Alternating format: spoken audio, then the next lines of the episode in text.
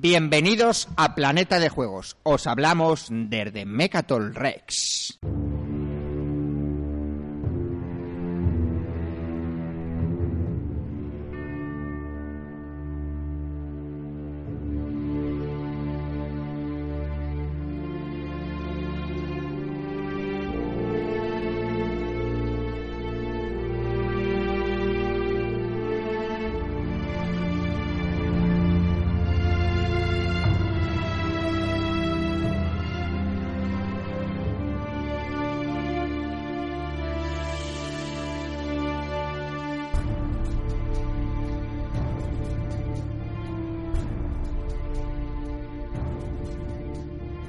Buenas, bienvenidos a este día casi otoñal, pero todavía con solecito, desde aquí de las ventanas del nuevo Mecatol Rex. Eh, nos hemos reunido como cada 15 días y no podemos, digamos, dar los ojos a la realidad, es lo que toca en esta época y a nosotros nos gusta, que es la lista de Essen, que es de lo que os vamos a hablar hoy fundamentalmente con un invitado muy especial del que desvelaremos su identidad en breves instantes. En cualquier caso, ya sabéis nuestro jeguecito con los números y tengo no uno, sino dos posibles, digamos, dos posibles relaciones de ese 52. Una comiquera que DC relanzó su universo hace eh, unos años y se conoce como el nuevo 52 porque salieron 52 colecciones nuevas. Nuestro invitado seguro que tiene algo que decir al respecto. Y luego, ¿cómo, cómo acabamos? ¿Con qué cliffhanger acabamos el último programa?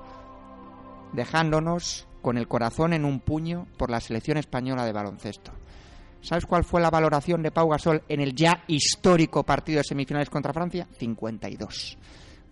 Valoración. Valoración que suma sus puntos, rebotes, asistencias y le resta los tiros fallados. Yo la verdad es que no, daba un duro, ¿eh? No daba un duro por la selección. ¿Sabes cuántos WhatsApp tenía yo? Eh, justo después del partido tenía 200 y pico WhatsApp de gente que no sigue el baloncesto para nada y que ese día había vibrado con la selección. Por eso yo sufro, por eso yo lloro, por eso mi mujer se tiene que ir a la habitación de al lado cuando yo estoy viendo un partido de la selección porque tiro la zapatilla 24 veces por partido, me cago en todo lo cagable y ese día sufrí, lloré, eh, grité y luego pues compré todos los periódicos al día siguiente porque era un día histórico. En cualquier caso, nos vamos a los juegos que, lo, que es de lo que nos interesa y Val nos traza como siempre la hoja de ruta. Muy buenas a todos. Empezamos con Supernovas, la actualidad del mundillo lúdico de los últimos 15 días. Chechu nos iluminará con sus novedades, eh, siempre muy interesantes y prolíficas. Pero no sabes cuáles van a ser, entonces ha tenido que adornar un poco eh, la, presentación porque no sabe cuáles son. En campo de asteroides hoy tenemos a nuestro compañero, ya le conocéis, Rubén. Rubén, on fire. On fire. Aquí leyéndome un filler que se llama Harpoon 4, que son dos paginitas de instrucciones y nada, parece sencillo. Esto hay que explicarlo porque Rubén ha quedado absolutamente traumatizado por un juego que le ha explicado Héctor, como no que le ha explicado, que le ha enseñado. que me ha enseñado, mm, eh, ya te digo, el, filler, nada. Un filler que me ha enseñado. luego hablamos, luego hablamos. Y bueno, pues en campo de asteroides vamos a hablar, como ha comentado Chechu, de eh, Essen, el pre-Essen, digamos. Vamos a hablar un poco de qué juegos nos apetecen. Sobre todo, Rubén nos, va, nos ha hecho una selección muy buena. A mí la verdad es que me he quedado muy sorprendido porque no es que tengamos gustos muy distintos, pero bueno, yo pensaba que sí que eran más distintos y sin embargo los has clavado. Vamos, podría ser una, una lista hecha por mí, esta que has hecho tú. Muy bien. Así que. Pero es que esta lista es para comprar, Val, es para comprar.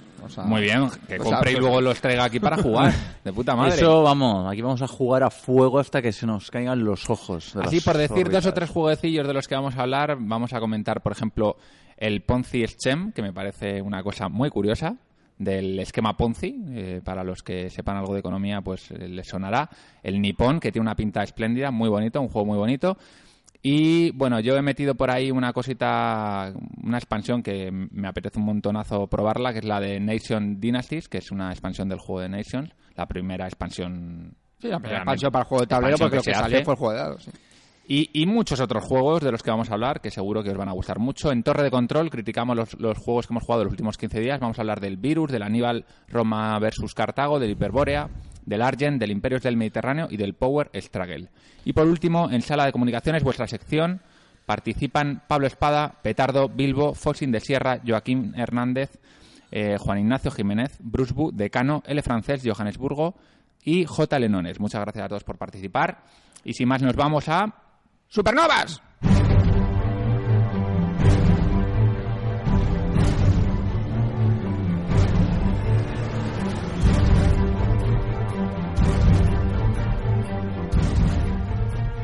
Bueno, tenemos un invitado a tiempo parcial, aunque bueno, tiene categoría lógicamente para ser un invitado a tiempo total, porque vamos a empezar con una de las eh, novedades que yo creo que son las novedades que a Val le puede, le puede también interesar, que es el Mega Civilización que es un compendio. Sí, Val, Val ha, ha captado la civilización, estaba haciendo algunas cuestiones técnicas, pero sale para Essen eh, ¿Cómo, por, ¿Cómo, has dicho que se llama? Mega Civilización. Mega. Bueno, Mega Civilization, vamos, en, en inglés, por la editorial eh, 999 Games, eh, que creo que es holandesa.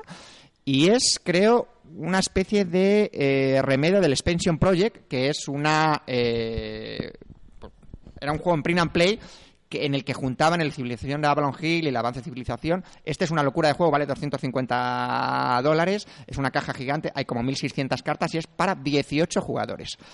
Eh, alguno del club ya ha dicho que va a pedir. Sí, sí, sí, sí. Pero, ¿por qué tengo aquí a mi vera a Héctor? A Héctor, ya conocido como Héctor Harpun 4, para, para, para que me explique, eh, porque yo no estaba muy al tanto de lo de Expansion Project, pero él sí, porque además yo creo que tú estuviste, eh, no, no, sé si lo llegaste a hacer algo en Print and Play o no, pero explícanos un poco qué era el Expansion Project, que nos ayuda a entender también qué es lo del Mega Civilización. Hola, muy buenas. Saludos. Pues sí, eh, yo he jugado, fui de los eh, eh, insensatos que se bajó y se descargó todos los archivos del Print and Play, eh, del eh, Expansion Project, del Advanced Civilization. Pégate un poquito al micro. Es una, efectivamente, es una reimplementación del clásico de Avalon Hill, el Civilization de Avalon Hill, con muchas más cartas, muchos más. El mapa se expande mucho más, llega desde el Cabo de Finisterre hasta el Indo, no, más allá, hasta el Ganges, hasta la desembocadura del Ganges. Eh, añade algunas tierras más hacia el, hacia el norte, eh, hacia el sur de la, eh, en el Nilo. El mapa es, una maravilla, ocupa... Nada que ver metro. con el original, ¿no? No, de, no, no. O sea, ya, lo del Expansion Project es en todos los sentidos, ¿no? las cartas también son, de civilización, son muchas más. a mi juicio, algunas mm, dudosas, pero bueno.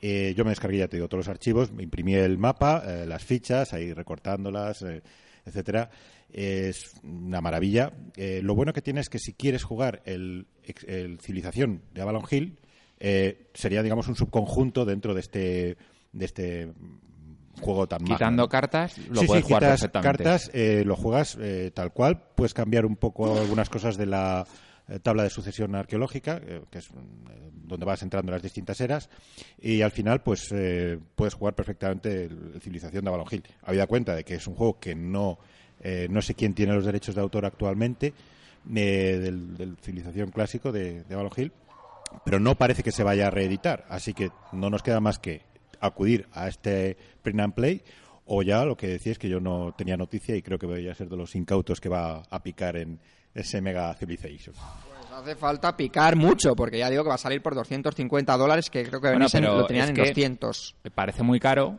pero realmente para los aficionados que siguen Esto el es un juego, objeto de coleccionismo. es- no, no, es que es que no es caro porque porque como, como bien sabe Héctor, a día de hoy conseguir, por ejemplo, una versión del Advanced Civilization no te sale más barato.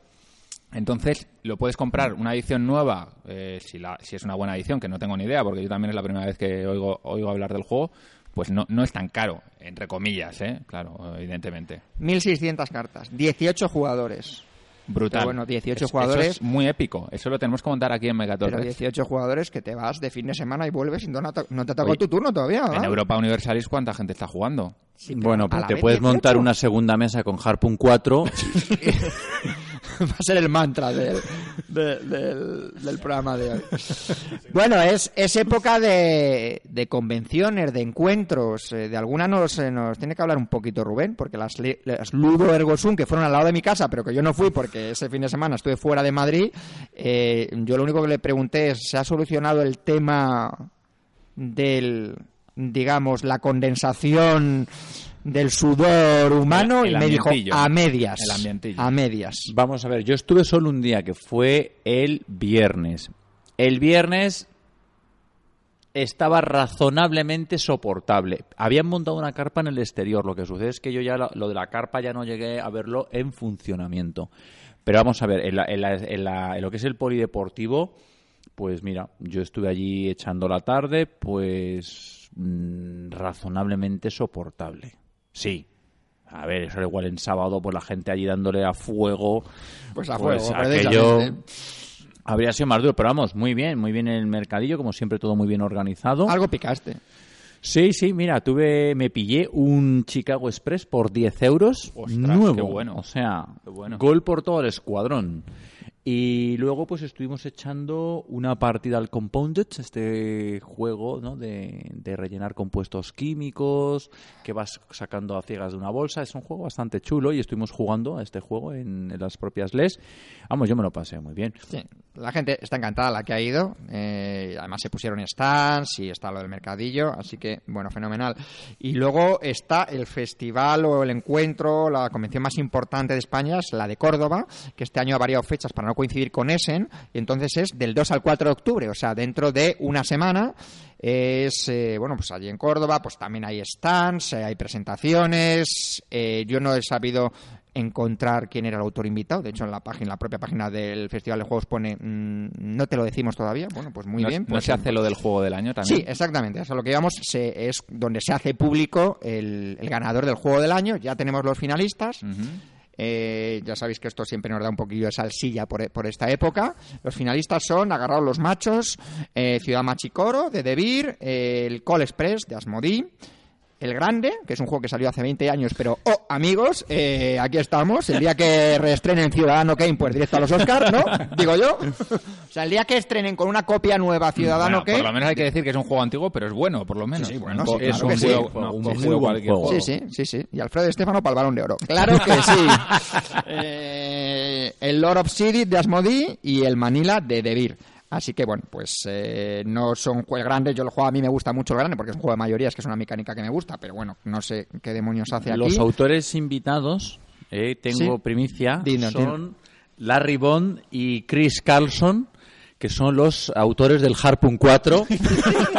por, un, por un momento pensé que, estábamos hablando en serio. serio, que estábamos hablando en serio. Y luego, bueno, eh, Que van a, a recitar el, el manual. Sí, van a hacer una lectura de cuatro días del manual. es como el Quijote. Van a empezar, no creo que lleguen a los anexos de 114 páginas, pero bueno, yo creo que ahí, ahí estarán. Y luego la co- la- el evento más importante, que es el Dado del Miedo, que se va a celebrar. El- el más importante de Eh, España. Vamos a empezar ya a comentarlo para que luego la gente no diga que no avisamos, que va a ser el, 30 y- el sábado 31 de octubre, pues son nuestras jornadas de puertas abiertas ya en su quinto aniversario. eh, y bueno, pues eh, podréis venir a jugar, a conocernos, grabaremos conocer un el podcast. club, los que no hayáis venido. el club, eh, etcétera, etcétera. Estaremos aquí, como siempre, pues muchos socios enseñando a juegos y enseñándoos el club. Y, Con muchos regalitos. Sí, con sorteos y, y demás.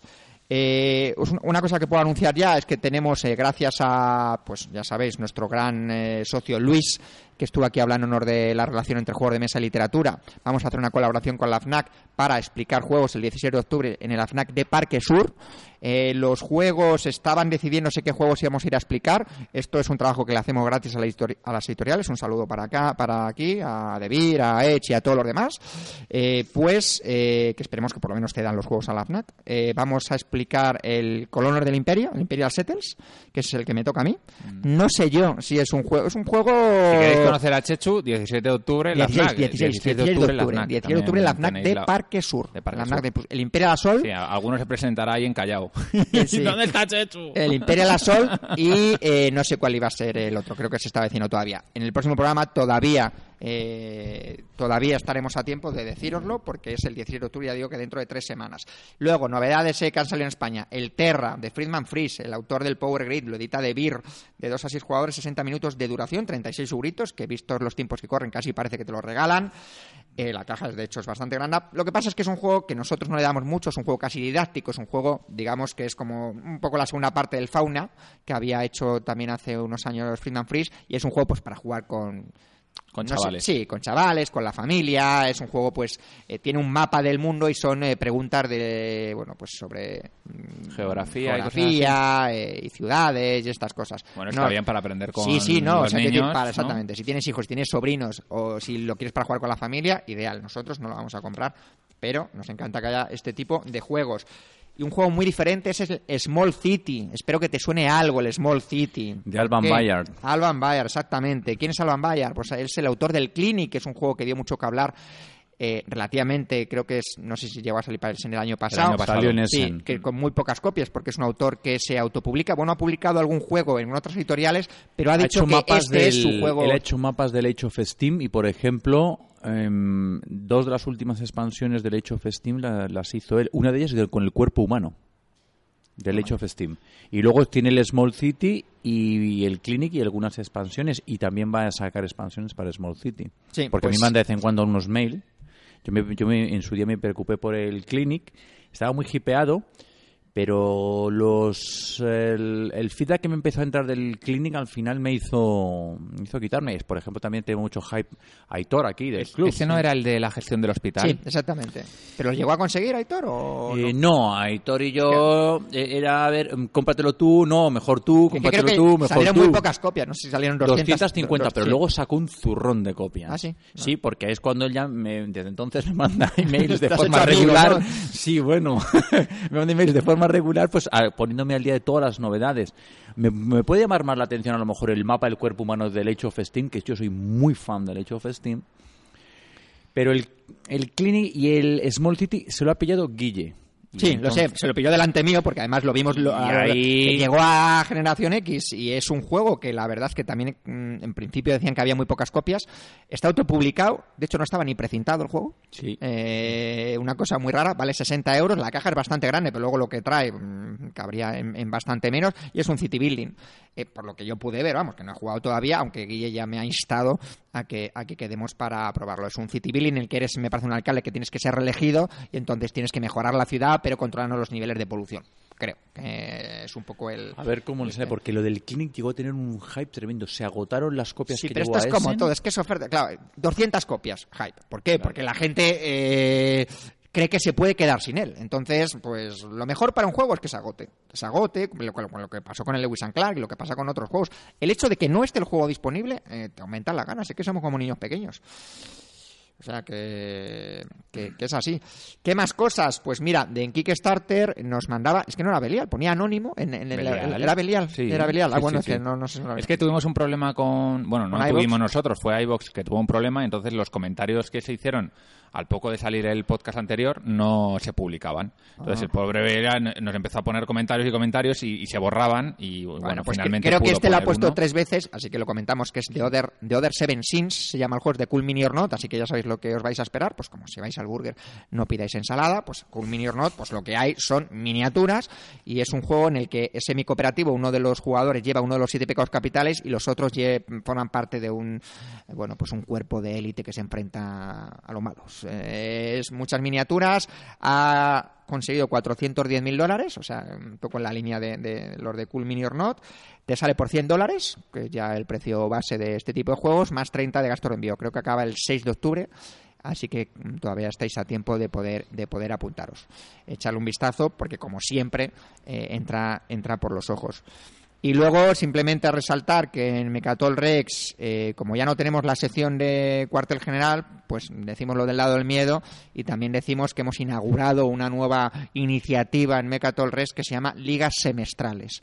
Porque ya sabéis que nos ponen las ligas y lo que tienen las ligas es que es muy difícil cumplir un calendario porque uno siempre se tal, se, bueno, pues eh, no puede venir y se descuelga y tal. Entonces lo que hemos hecho ha sido establecer vamos a establecer un ranking en función de si juegas con un jugador, puedes jugar más de una vez con un jugador, lo que pasa es que te dan menos puntos cuando juegas. Se ha encargado Alf, uno de nuestros socios, y tenemos ligas de X-Wing, de Armada, de Battlecon, de Netrunner, de Marvel Dice Master, eh, de Juego de Tronos, que no ha salido, pero hacemos liga, claro que sí, eh, ahí estamos. Así que. Bueno, eh, yo quiero comentar otra cosa también y es que os dimos mucho la brasa con el tema de, de la votación al mejor podcast También, también, sí, sí. hace ya un mes, mes y medio y no se podía votar y os dije, os aviso, bueno, pues ya se puede votar. Eh, ¿Os acordáis? Es la web asespod.org. Asespod, ¿vale? Como podcast. .org. Entráis, bajáis en la primera página, bajáis abajo del todo, hay un formulario pequeñito donde tenéis que meter vuestros datos y ya está. Nos hacéis un gran favor si, si nos votáis, a ver si conseguimos ganar. Claro que sí. Rubén, eh, no- Rubén me traía alguna primicia. Rubén, tú a tus alumnos les puedes decir que voten, o si no, no les apruebas, por ejemplo. Puede ser un, Sí. un punto, ¿no? Hoy donde se va a votar aquí es en la partida de Argent de Consortium. Ahí sí que se va a votar y vamos a votar todos en ¿Qué orden. pasa? Que Zacatrus no saca al final Tascalar, me comentabas. Muy bien, pues esto es mm, en las leyes. Pues eh, mi Paco Gurni, que es también compañero vuestro del podcast Compañero Días de de Juego, claro que sí. Colega, colega de... amigo, amigo mío, pues nada, pues me presentó a la persona que lleva Zacatrus por aquí y yo que soy muy fan del Tascalar, le, le pregunté si iban a sacar las expansiones de Tascalar y me dijo que no, que no les iban a sacar. Y en este sentido, bueno, pues claro, yo rápidamente me hice con una expansión, la del Everfrost, que está muy bien. No lo van a sacar, bueno, pues porque según parece se me comenta que les pedían hacer un número de copias que bueno el que ellos no, no le veían a lo mejor la rentabilidad al proyecto por tanto ya que, ese que lo sepáis. Los amantes del Bueno, Tascalar... He dicho yo que no saca el Tascalar, no, que no saca las expansiones Las del expansiones Tascalar del porque el Tascalar. Tascalar sí lo saco ya. Entonces, los que estén escuchando y no tengan este juego, pues una manera que puedan sacar al, Que eh, compren que el compren el Tascalar, Tascalar, coño. que es un juegazo. y luego, pues, eh, bueno, también me comentó que el, ¿sabéis? Bueno, esto ya lo han dicho ellos, que sacan Viceroy. Sí. ¿eh? que sacan Viceroy con la esperanza de poder sacarlo en, en diciembre. Y yo también es un juego recomendable. A mí, a mí yo, yo lo he jugado y a mí me ha gustado bastante. Entonces, pues bueno, pues que también es una manera de ayudar a que la industria del juego en España crezca y comprarle pues la edición a Zacatrus. Vamos a hablar de Tascalar, de expansiones Tascalar y de muchos otros juegos en nuestro siguiente eh, punto del viaje, que como todos sabéis es Campo de asteroides.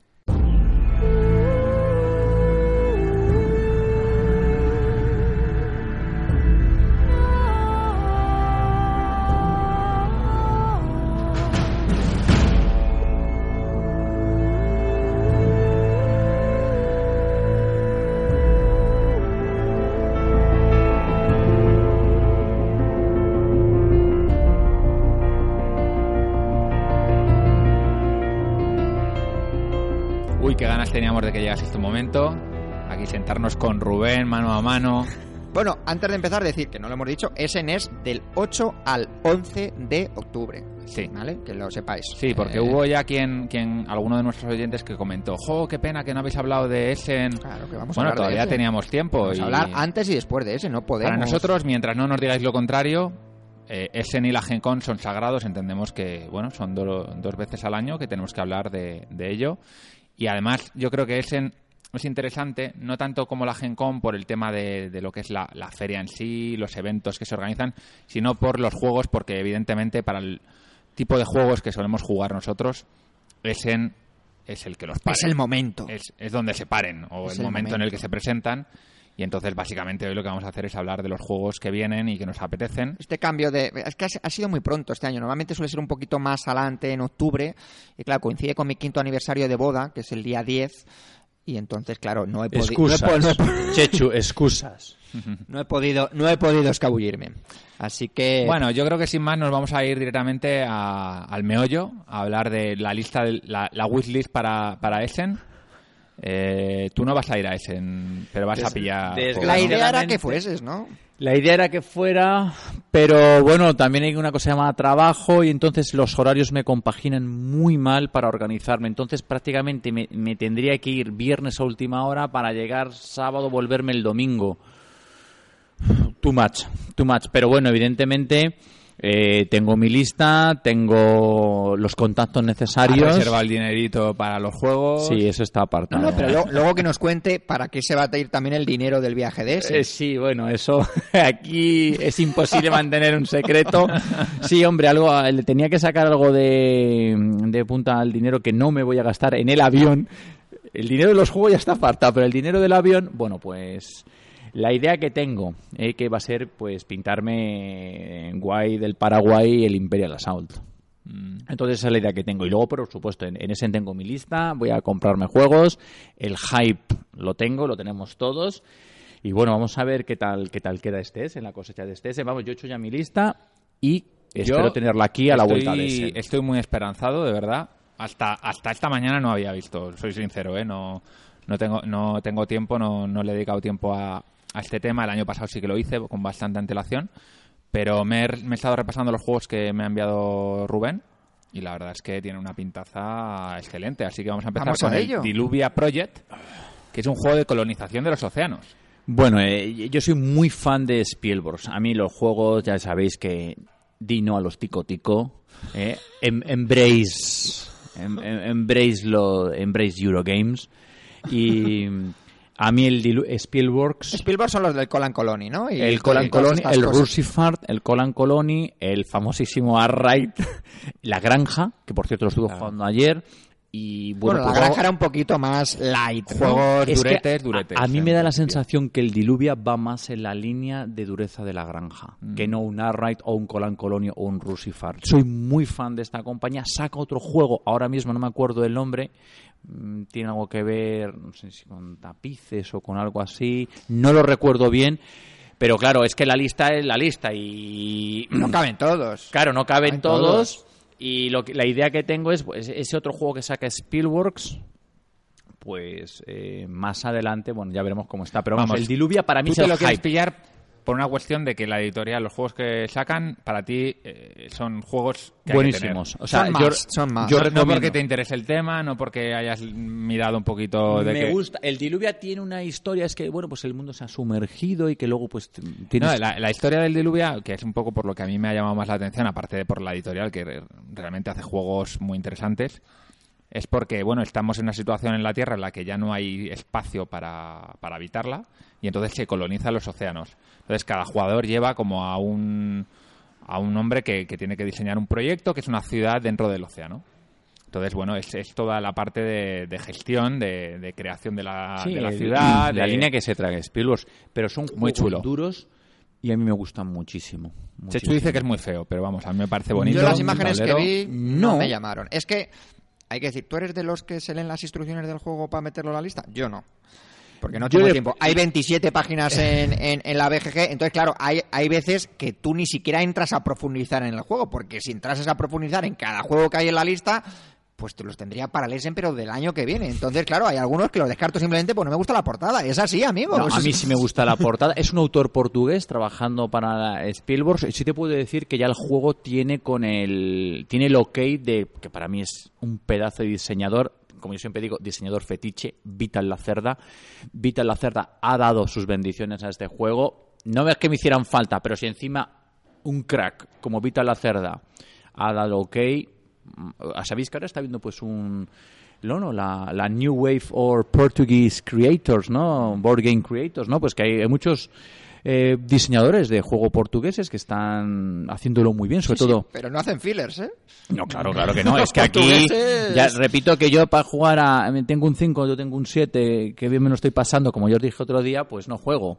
Entonces, O sea, el, el- Harpoon el- 4, que es un filler El bueno. pandarín, el pandarín no... No sé ni qué es el pandarín ese. Ni lo vas a saber dile, a- nunca, dile a Guille que te te saque el pandarín. ¿A quién?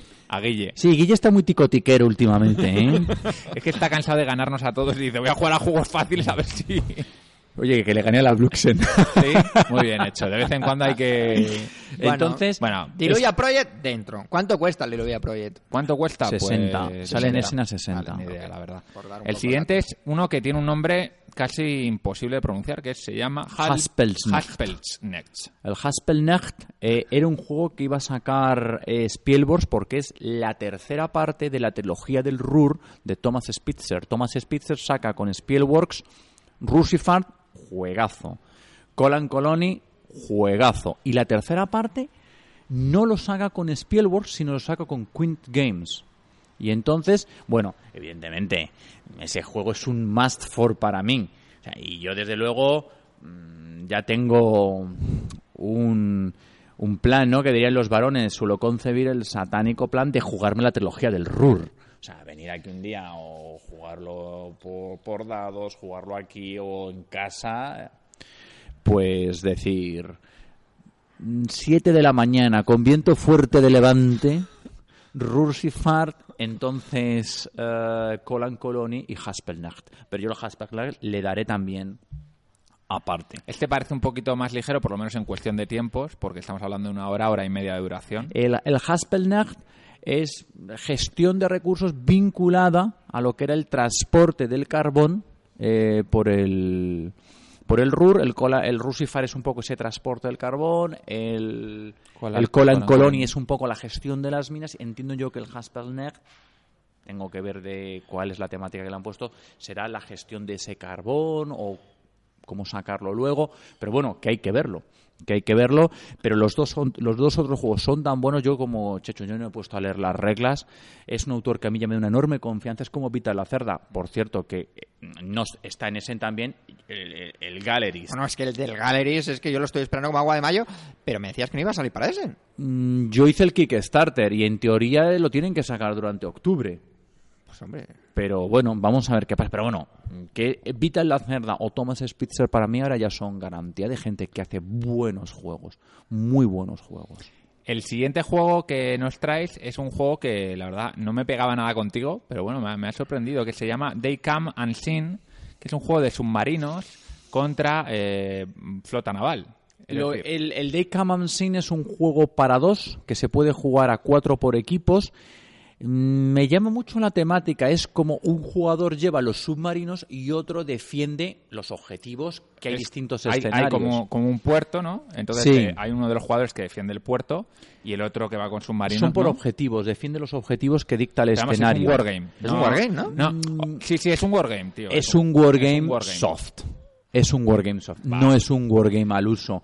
Eh, yo creo que además lleva un, mo- si no me equivoco, lleva algún motor de, no sé si algún motor de cartas. De cartas, pues a ver, te lo miro. Mm. Sí, puede ser. Lleva un, parece, y luego tendrá otras mecánicas, pero no es un wargame, o sea, no es un Harpoon 4 para entendernos. Sí, claro, claro. Sí, Entonces, sí. es un juego que puede tener esencia, pues eh, lo que puede ser un Twilight, un Senderos, a lo mejor mm, han rebajado el- la parte del Wargame. Lo hace un, un, un miembro de la Royal Navy, o sea que Sí, por lo menos temático y bien... El diseño está soportado por dos personas que están metidas en rollos de. Y me llama la atención, tiene, una parte de bluffing, o sea, por dónde voy a entrar, Sí. por dónde no. Yo creo que es un juego bastante chulo, no tengo nada así en mi ludoteca, que yo también es- creo que es un criterio, ¿no? Para empezar a incorporar juegos a ludotecas que ya van un poco más cargadas, es que me ofrezca algo que no tengo o que le dé lo que yo digo el twist. Un mayorías con twist, un wargame con twist, un colocación de trabajadores con twist, con giro. Eh, yo creo que ese ya para mí es el criterio, ¿no? He probado muchos juegos, pero dices, realmente tengo más parecidos a este, ¿no? Entonces lo puedo jugar eh, pues con- cuando surja, pero no hace falta que yo me lo compre. Entonces yo para incorporar ya lo que estoy buscando es eso, que, te, que incorpore o una temática o algo que no tengo, o que le ponga este giro al, al- al tema. Y el Day Command un buen criterio. es uno de los juegos que tiene más hype ahora mismo en, en Essen, junto con Diluvia. Es de los que está sonando muchísimo el, el hype. Lo que pasa es que ya sabes que hay veces que. ¿Precio? te El precio, sí, te lo puedo decir, eh, 40 libras. Eh, porque yo lo he mirado en la página de Osprey Games y son 40 libras, que sean 40, entre 40 y euros. 50 euros. 50, sí, más bien. Y el siguiente es uno de los que a mí más me ha gustado, también por la estética que tiene. La portada es muy bonita, por lo menos a mí me gusta mucho. Se llama Nippon.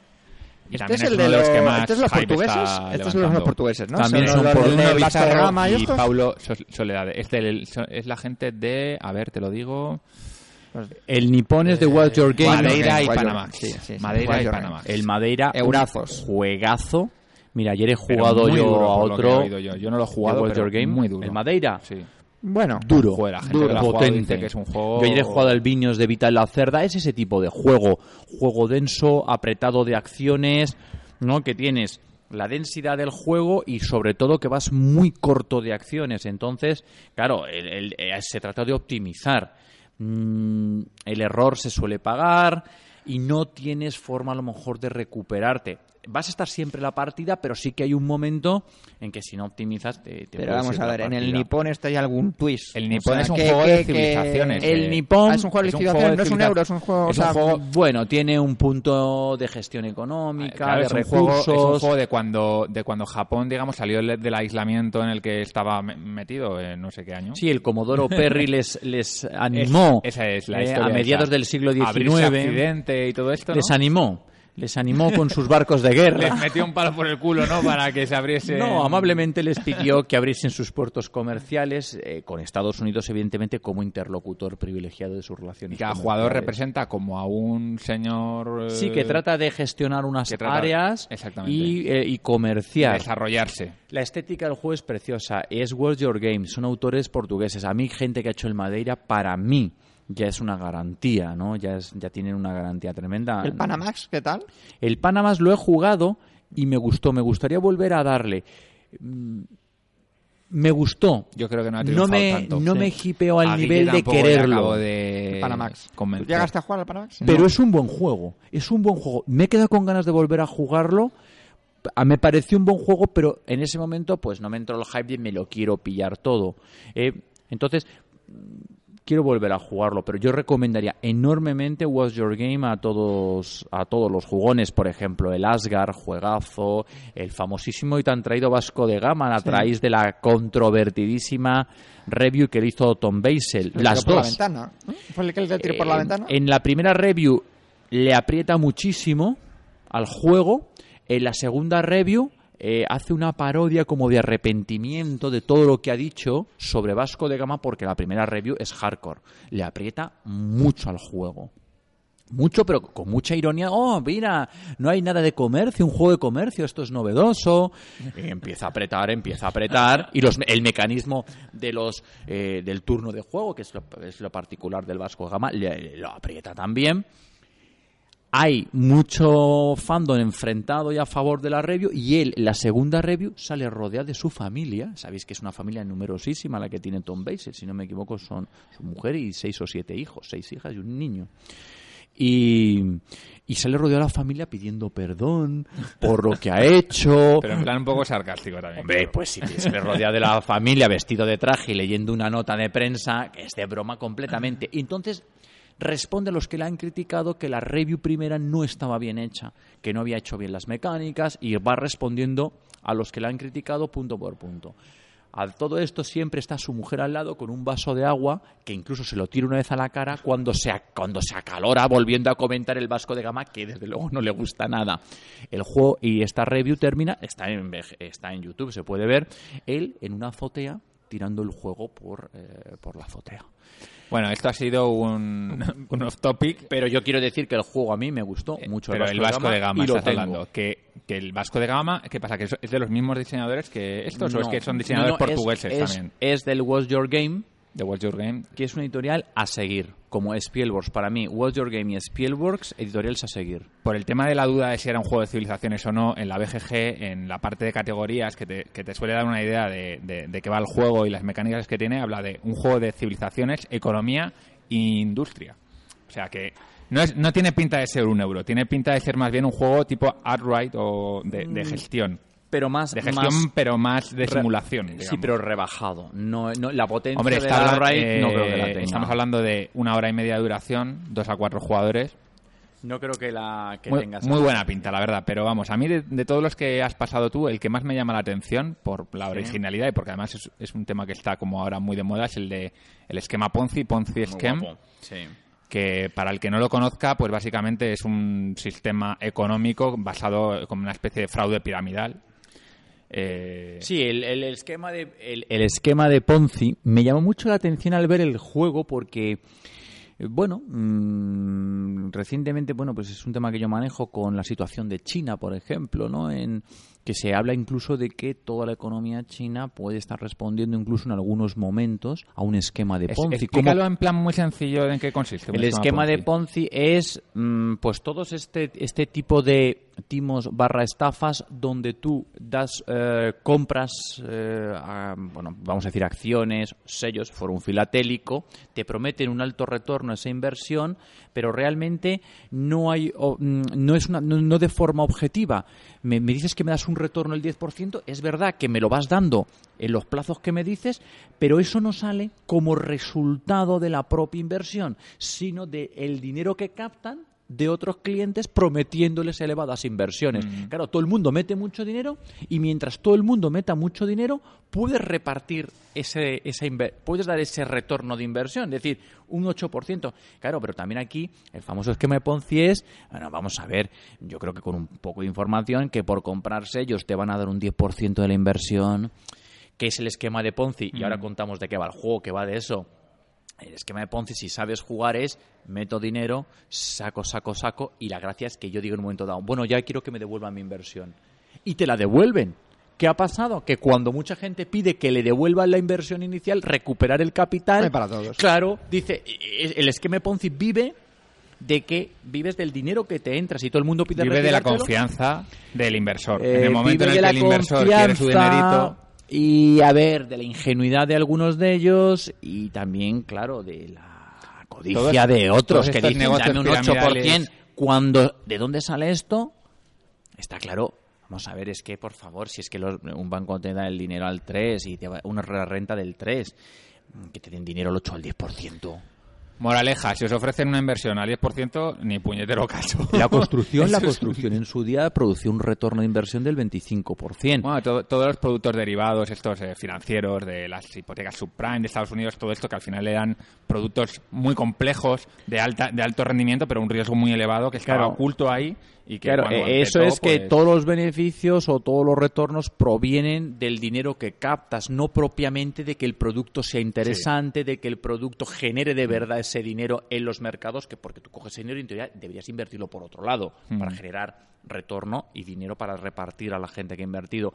Pues el juego Ponzi Scheme eh, la gracia es eh, pues eh, no quedarte en bancarrota, o sea, el, el aprovecharte tú de el, el que gana es el que no cae en bancarrota al final, ¿no? El, es- el que gana es el que consigue eh, no caer en bancarrota, pero aprovechándose del esquema de Ponzi.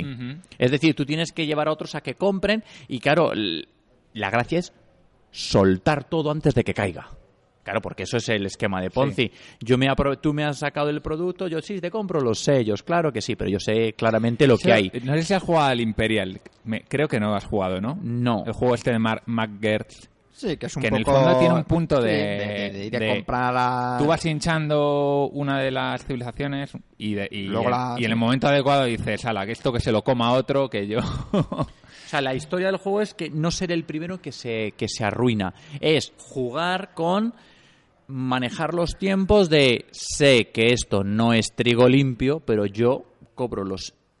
Tengo que apurar el momento en el que retiro mi dinero y me lo van a devolver. Esa es la gracia La verdad es que a mí me, me- me llama mucho y creo que puede ser muy, muy divertido. Sí, sí, esto es, es así. Es aguantar hasta un momento de...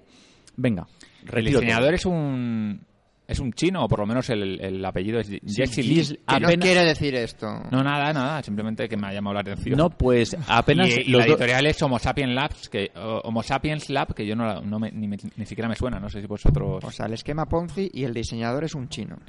Es que atención, Yo veo, es que- yo veo aquí Mirad, yo claramente tengo, una relación. yo tengo un artículo publicado en el periódico de Cataluña eh, que se llama Un cuento chino y hablo un poco de la desconfianza que me inspira la economía china. Y mm, es verdad que algunos economistas empiezan ya a barajar el tema de que parte de su economía sea un esquema Ponzi de, bueno, pues como yo produzco dinero, enchufo dinero, sostengo artificialmente la producción y esto un día... Entonces, me llamó mucho la atención por eso. Te parece didáctico el juego, ¿no? El juego es eh, amiguitos, cuidadito. Cuidadito con el esquema Ponzi. Amiguitos, cuidadito. Este, este cuando lo pilles le quiero jugarlo contigo. no, eso es fijo. Y aparte, este autor mm, eh, creo que ha hecho un par de juegos ¿Ah, sí? más y eh, Ahora lo era- busco. era el Ahora, ahora te digo cuáles son. Si es, si Cloud es chino. Knows. Es chino, eso es está un claro. juego como de puzzles y Cloud otro, Knows y Guns and Steel. el Guns and Steel.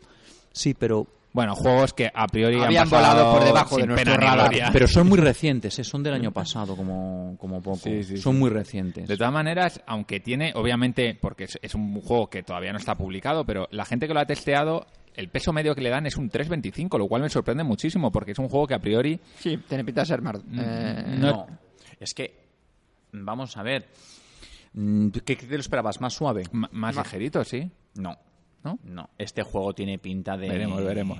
Veremos a ver. de masticar. Bueno, yo sé que probablemente este es uno de los que más te apetece de todos. Se llama Porta Negra. Me apetecen todos, eso va a ser el lío. Del señor Kramer y de Michael Kiesling. Kiesling, claro, son la Kies- pareja habitual. ¿no? Kiesling Kramer.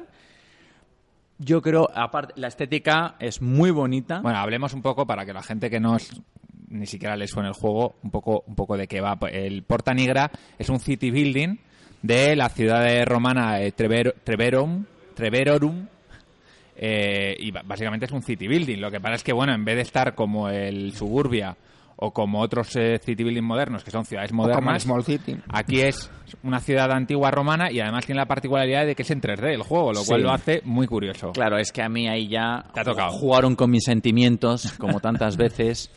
Y ¿Lo has visto tú? Es muy bonito. El Porta es, Negra es es un mapa como, como muy bonito. Y tiene unos, unos edificios que, que son en 3D que los vas colocando Es sobre muy el bonito. mapa. Yo lo descarté un poco porque, mm, digo, Kramer, yo creo que me va a dar un poco más de lo mismo, no sé.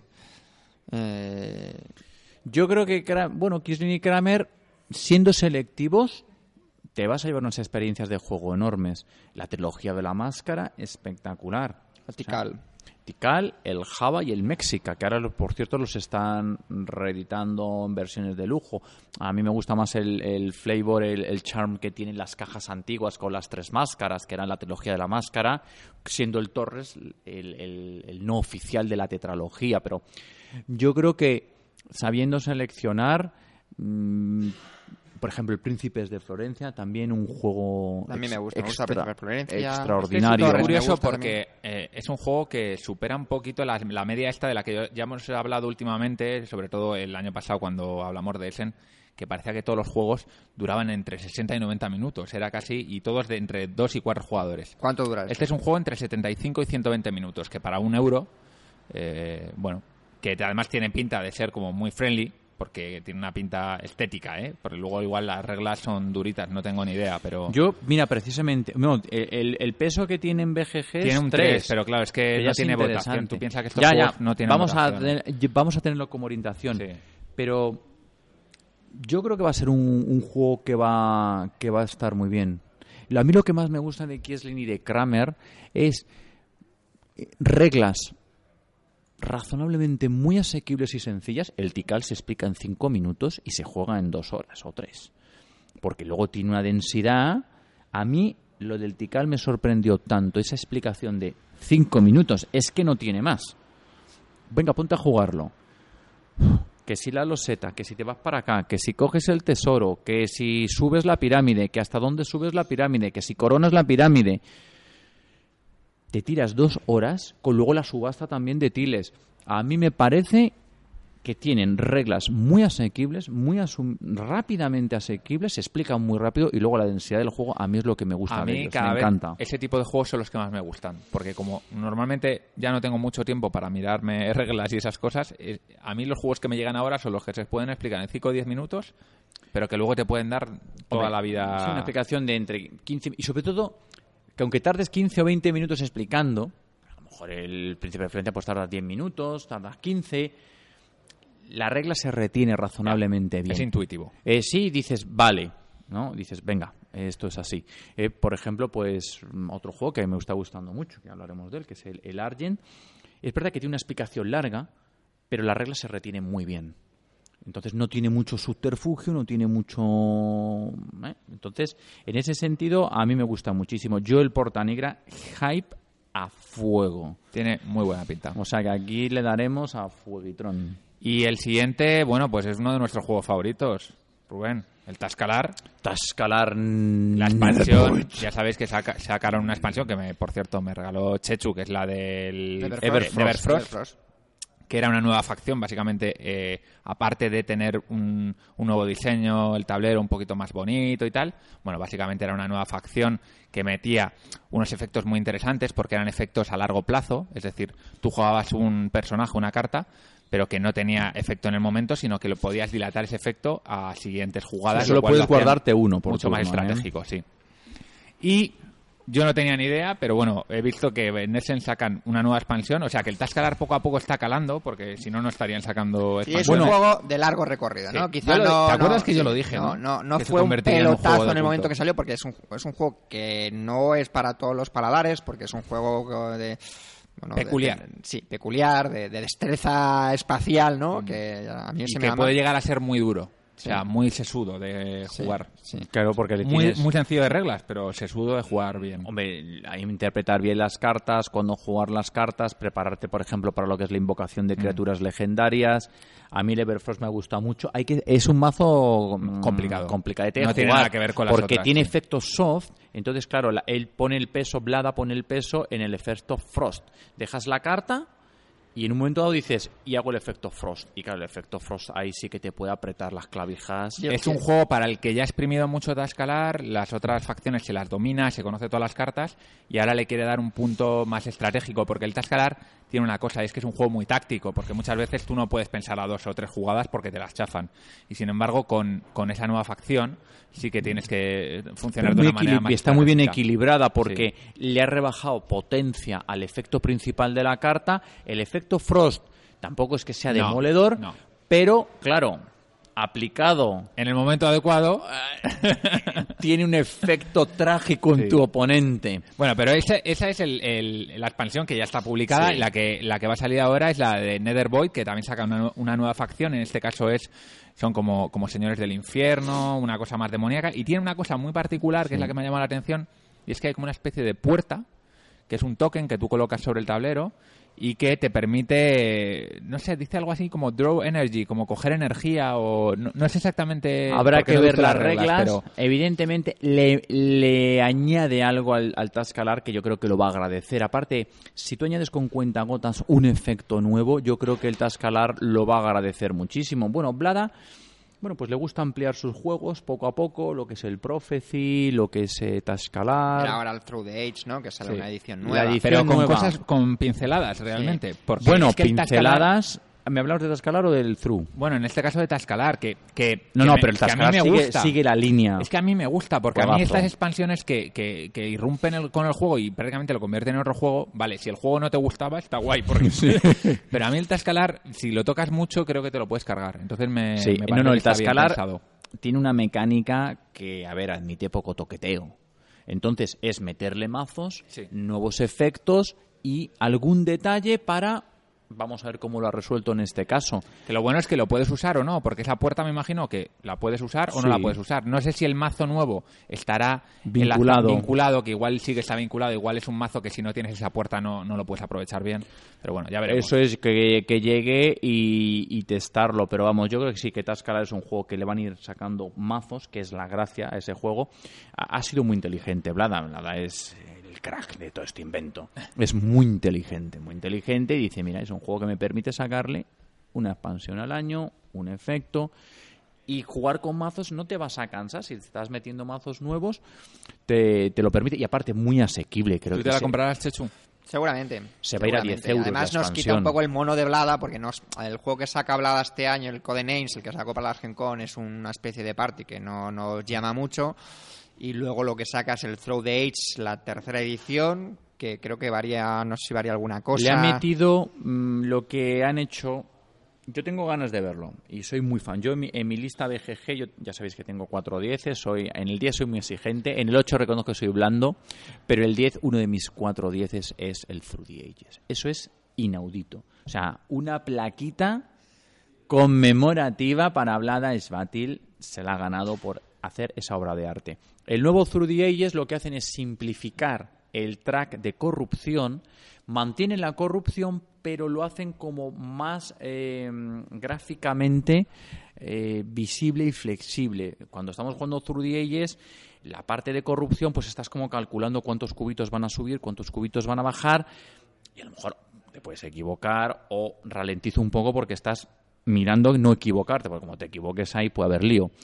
Parece ser que han hecho un track más sencillo, visualmente más flexible y más visible. Y luego el tema famoso del Through the Ages, el militar. Que esto genera, pues es el debate encendido.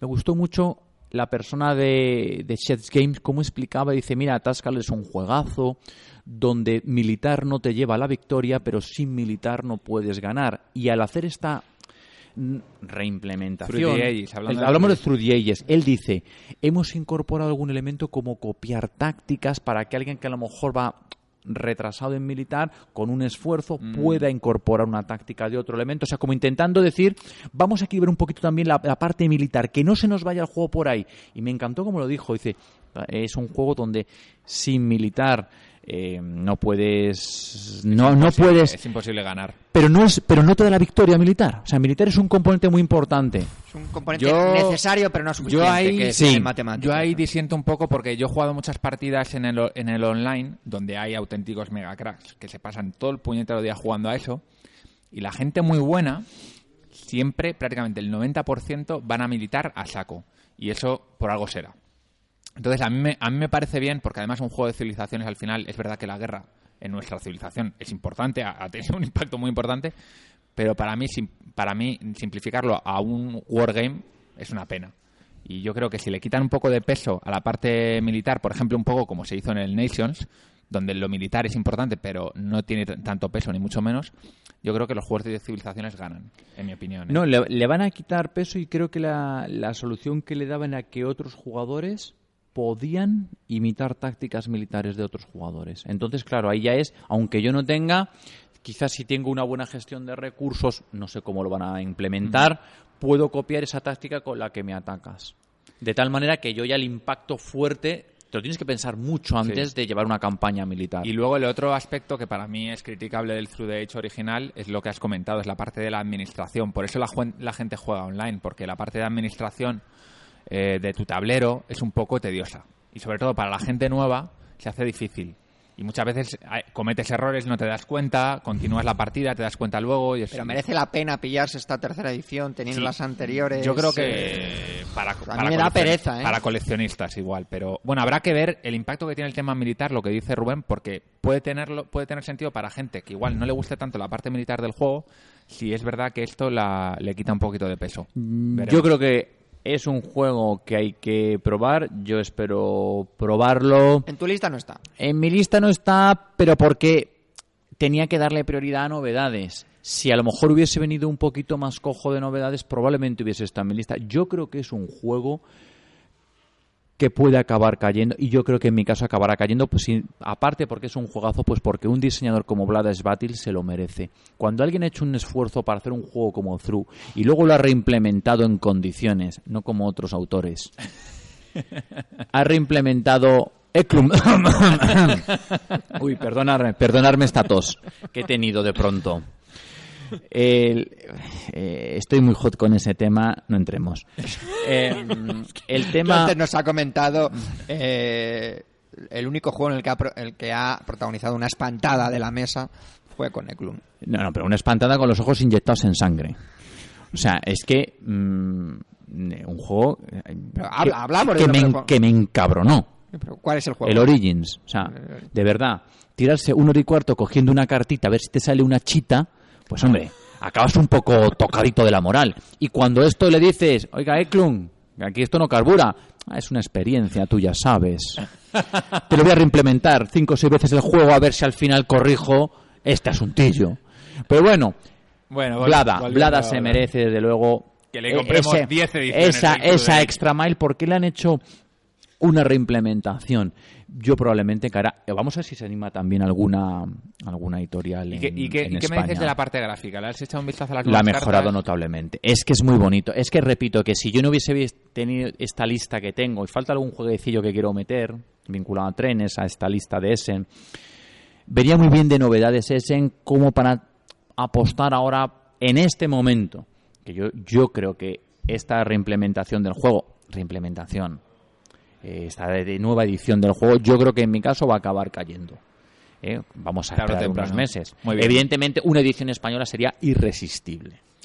Bueno, y aquí eh, a mí me ha llamado muchísimo la atención el siguiente juego de tu lista porque Sí. es el Two Wonders. O sea, es el Seven Wonders Duel Ah, para dos. Mira, si eh, otro 10 de mi BGG es el Seven Wonders, Eh, Antoine Sí, Bauzá pero estarás de acuerdo se conmigo lo merece. que el Seven Wonders es un grandísimo juego porque es de los pocos juegos que hay a 7 que realmente merecen la pena, tienen una complejidad medianamente decente, o sea que no es un filler, no es un tal. O sea, Seven Wonders Pero en la, pasarlo en la a dos- liga, Seven Wonders en la liga de más de cinco jugadores es el rey, pero, Pero en, a la liga, dos- en la liga de juegos a dos Claro, es uno tiene- más. tiene mucha Es uno más. No, el. Seven Wonders A2 no funciona, funciona de aquella No, no, manera. pero digo el Seven No. Wonders Duel. Pero el Duel. duel yo estoy eh, yo creo que lo que le faltaba al Seven Wonders era escalar bien a dos y creo con el duel les ha podido salir porque está preparado para ser dos. Yo confío plenamente en Antoine Bauzá. Me parece un genio.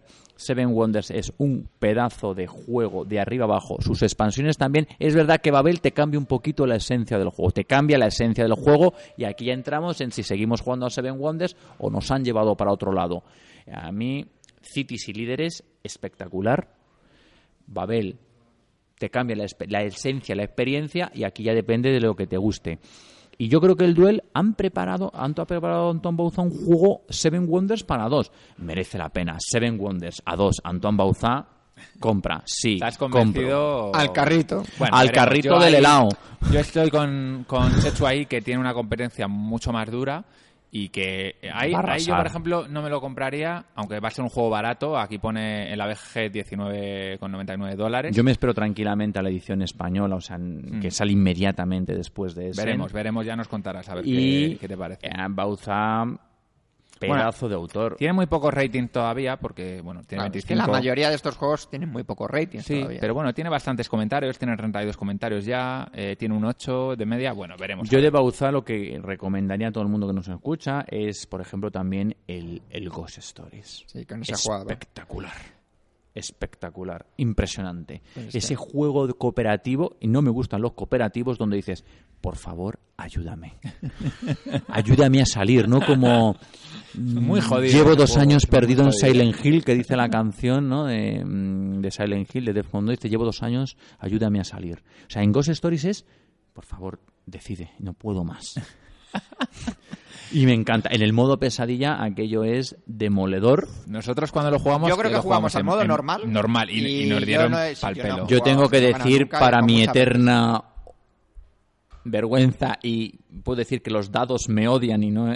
Y yo en modo pesadilla, eh, con, con mi amigo Jesús, estuvimos a punto de pasarlo, pero la última tirada de dados tenía que sacar un símbolo rojo y no saqué ninguno tirando cuatro dados. Y eso te lo- por las noches te, te, te De vez en ¿no? cuando me levanto preocupado y, y cuento las dadas de los, de los dados. Digo, sí, estaban aquí los símbolos. Tenía que haberlo sacado. Vaya. Bueno, No, no, pero eso fue. O sea, recuerdo, eh, ganamos en modo. O sea, eh, eh, modo pesadilla, última tirada. Aquello era ya la celebración. Clonk. Bu, eh, Bufen, que es el malo, nos ganó y aquello ya. mm, Aquello cada vez que veo las cajas del, del Ghost Stories es te, como cae, que te cae una gota de sudor por la frente, ¿no? Sí, sí, me acuerdo de esa tirada. Me acuerdo de esa tirada. Recomendable absolutamente con sus expansiones también. Expansiones que suman, ¿no? Como esas expansiones de, oh, qué bonita caja llena de aire y tres cartas. ¿Puedes dar nombres? Dalos. Algunas hay por ahí. Bueno, hablando de expansiones, Todo lo que saque Club. yo he metido, yo he metido la de Nation Dynasties, que es una Sí. expansión que añade nueve naciones nuevas, lo cual le, le va a dar al juego más rejugabilidad si cabe. Y, y luego incluye dos cosas que yo no, yo no he investigado más allá, pero le llama como tumultos y maravillas naturales. La- Las maravillas naturales me imagino que simplemente son cartas que como las maravillas que hay ahora, pues son maravillas naturales, pues será, yo qué sé, el, el desierto del Kalahari, eh, por decir algo, ¿no? O las selvas del Amazonas o cosas así. Y los tumultos, comenta en la BGG que es algo así como una, una forma de hacer más dinámica la parte de la estabilidad. Es decir, que tú no, me imagino que no puedes controlar tan fácilmente la estabilidad como en el juego original. Bueno, no. ¿Tiene algún set de, de tableros nuevos? Es que yo desde luego me la pienso tableros, comprar. tableros para las naciones nuevas. Vale. Lo cual, ya te digo, pues si tú estás acostumbrado ya a jugar con todas las naciones del juego original, a ver, no me parece ni mucho menos una expansión que vaya a marcar aquí un antes y un después. Pero Yo creo que le para pasa que a lo tenga muy quemado, expansiones, ¿eh? que no acaban de... Las expansiones les cuesta, ¿eh? Yo no soy nada de expansión. Pero también es que un Prefiero buen un juego, juego Rubén, nuevo, sí. un buen juego como el Nations, yo creo que, por ejemplo, en cuanto a reglas y así, no le tienes que tocar. No, por supuesto. El, el Nations es un juego que admite pues más naciones, más cartas, pero lo que son las reglas, el funcionamiento principal del juego yo no lo tocaría porque corres el riesgo de Es que el tema de poco. las, de las expansiones o de las reimplementaciones en, o- en ocasiones, ¿no? Porque que a veces, muchas veces, mm, te vienen con mucho material, pero no aportan nada, ¿no? Y otras veces es que te vienen mm, vacías y dices, pero bueno, pero es que esta expansión y las cajas enormes llenas de aire. Yo el tema de expansiones es verdad, yo, soy muy fan del Nations. Si esta expansión sale en castellano, entraré. Sí, entraré porque soy muy fan del Nations. Pero sí que es verdad, no sé, a mí por ejemplo, me decías antes, oye, dinos nombres, mira, la expansión del Cholkin de verdad suma tanto. La expansión del Stone Age. Muchas veces, son, muchas veces son simplemente para añadir nuevos jugadores y como yo siempre me paro en cuatro. Sí, eh, o sea, básicamente- no, puedes jugar a seis, muy bien. Es que no voy a sí, jugar que a seis están nunca. curiosas, que son vistosas. Hombre, mira, por ejemplo, las del Prophecy de Blada hay mucho aire en las cajas. Eh, también, bueno, las suele sacar Zetamanix, son, son muy caras. Entonces, se te queda así un poco. Y luego, pues el tema de reimplementaciones, ¿no? Que yo lo comentaba antes con, con, con Fineclum, que es un S en otra reimplementación. Eh, Y si sacases el juego de alguna manera testar y definitiva, a lo mejor no hacían falta tres reimplementaciones, ¿no? Claro. Bueno, hablando de, de más expansiones que yo he visto que pueden interesaros, eh, el Concordia, que es otro juego también con, con mucha Buenísimo. fama, que no- llegó a ganar el juego. El, Eh, el yo Steel creo que del estuvo nominado, O estuvo creo que no, nominado y quedó merece. finalista. De Matt Gers, el, eh, el autor de imperial. Gertz, y, y se llama Salsa y es una expansión que añade dos mapas nuevos, lo cual yo creo que aquí sí que merece la pena, que es Byzantium y Hispania, y luego añade también una nueva commodity que es la, la sal con 20 nuevas cartas. Bueno, eh, otro, lo que tú dices, mapas nuevos, lo cual en un juego Se de agradece. tipo se agradece, pero la- es un juego redondo que no hay que tocar reglas, no hay que tocar nada, mete algunas cartitas nuevas, pero bueno, ya A está. mí el Concordia me gustó muchísimo. Yo tengo la segunda expansión. Me encanta ese juego y desde luego que merecía haber sido juego Premio, sí. el, el premio. A mí me, hoy tener me- un poquito más de... y luego fíjate también, por ejemplo, a mí que me saquen mapas me, me, me gusta, por ejemplo, porque funciona muy bien. En el Age of Steam hay mapas que son auténticas. Yo tengo el mapa de la luna, por ejemplo, y es muy divertido jugar, o el mapa del telón, el mapa del muro de Berlín, que tiene añade dificultades. Ah, y por ejemplo, los mapas de la alta tensión funcionan de maravilla. Todos te meten su pequeño detalle. Yo tengo todas las expansiones de la alta tensión. Vaya pedazo de juego.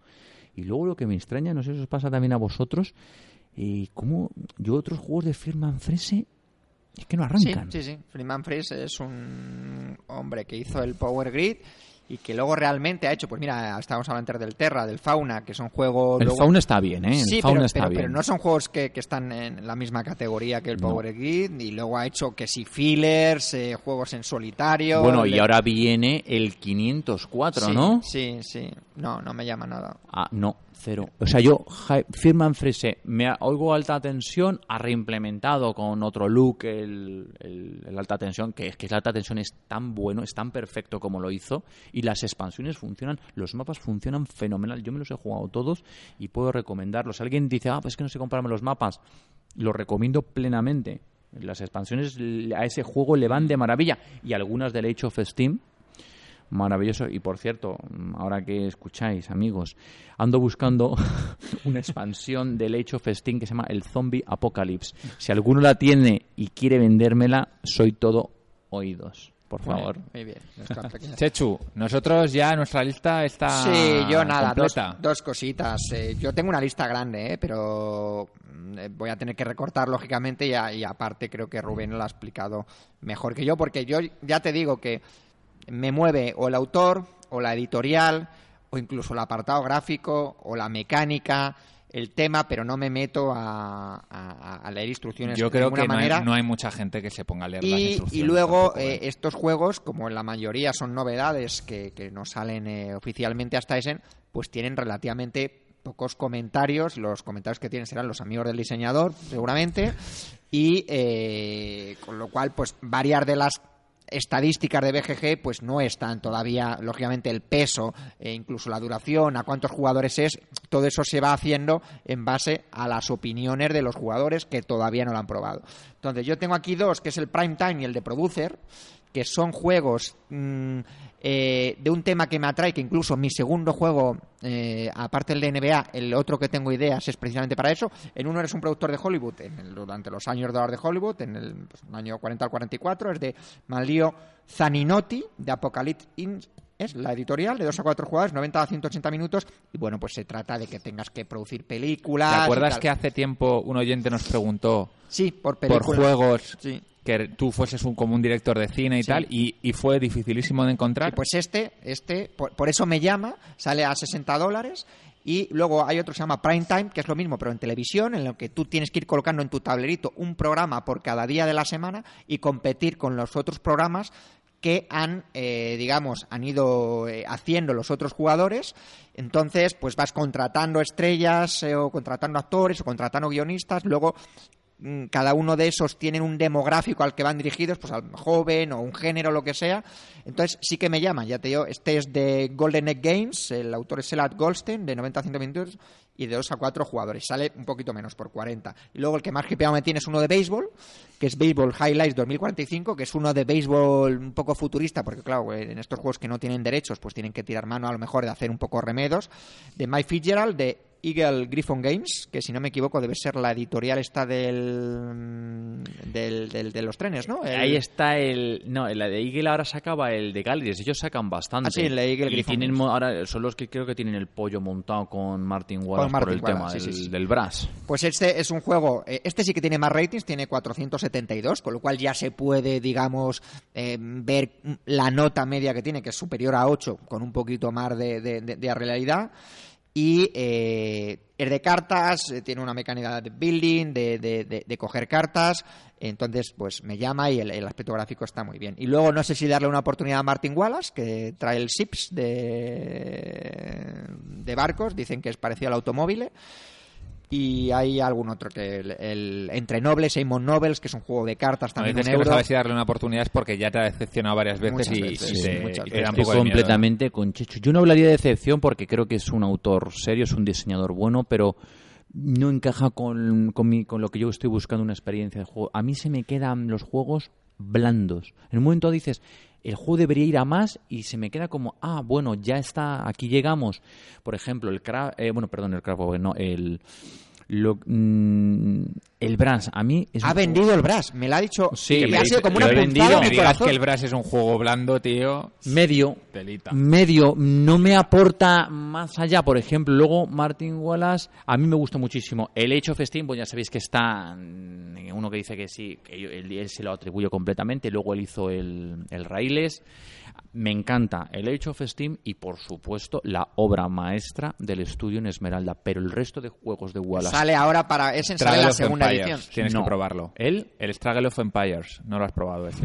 Ese es un es que le he dado muchas a 5 o 6. he jugado a muchos a juegos de Wallace y te quedas como el Onward to Venus sí también me gustó pero como que falta algo ahí que Yo creo prefiero que jugar a otro El, el, el Wallace moderno es el que decepciona más de lo que. Sin embargo, los juegos más antiguos de Wallace en general mantienen una Eran media más duros. más alta. más el Age alta. of Steam es un juegazo y luego el Raíles no está mal pero es lo que te digo entre Raíles y of Steam me juego of intenta ir a un público más eh, accesible y, claro, los jugones, pues. Y luego la, la reimplementación del estudio en Esmeralda, igual que te digo que la reimplementación o nueva edición del Through the Ages, casi seguro que acabará cayendo, a mí el estudio en Esmeralda que no me cuenten películas. Ese juego se queda como estaba Lo que pasa es que. y no me cuentes historias.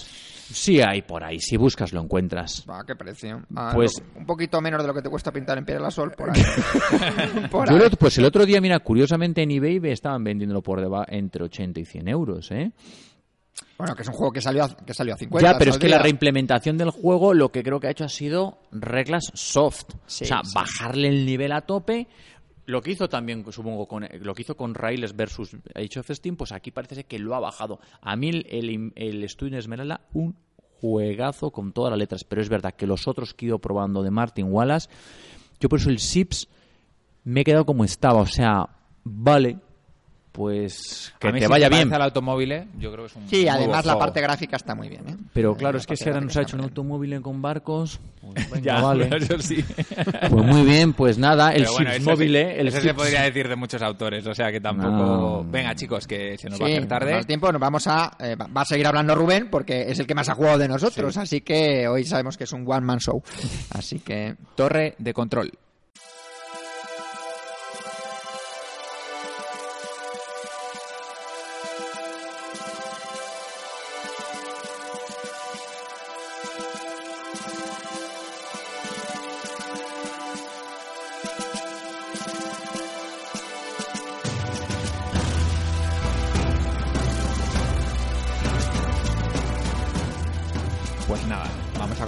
Juegos probados los últimos 15 días. Ahora sí que vamos un poco más a la experiencia de juego. En campo de asteroides hemos hablado de hipótesis, cosas que esperamos, que no, pero aquí no. Aquí vamos a hablar de lo que hemos jugado. Así que, bueno, Chechu, tú que has hablado un poco en campo de Sí, asteroides. voy a si quieres, empezar yo, aunque también he jugado relativamente poco. Bueno, he jugado, bueno, jugué al Imperial Assault en modo campaña. Me reitero que yo lo prefiero jugar al modo eh, escaramuza, porque es lo que le comentaba antes a Rubén, ¿no? Tu, tu incidencia sobre el juego se diluye mucho cuando estás jugando cuatro jugadores, uno de los cuales era Guille que llevaba el, el Imperio, ¿no? Entonces es a modo semi-cooperativo, pero claro, es que somos humanos, o sea, es que estamos ahí y uno dice, pues podrías hacer esto y esto y dices, pues es verdad, se acabó tu turno. Hasta dentro de siete turnos no te toca otra vez y el turno te lo ha hecho el otro.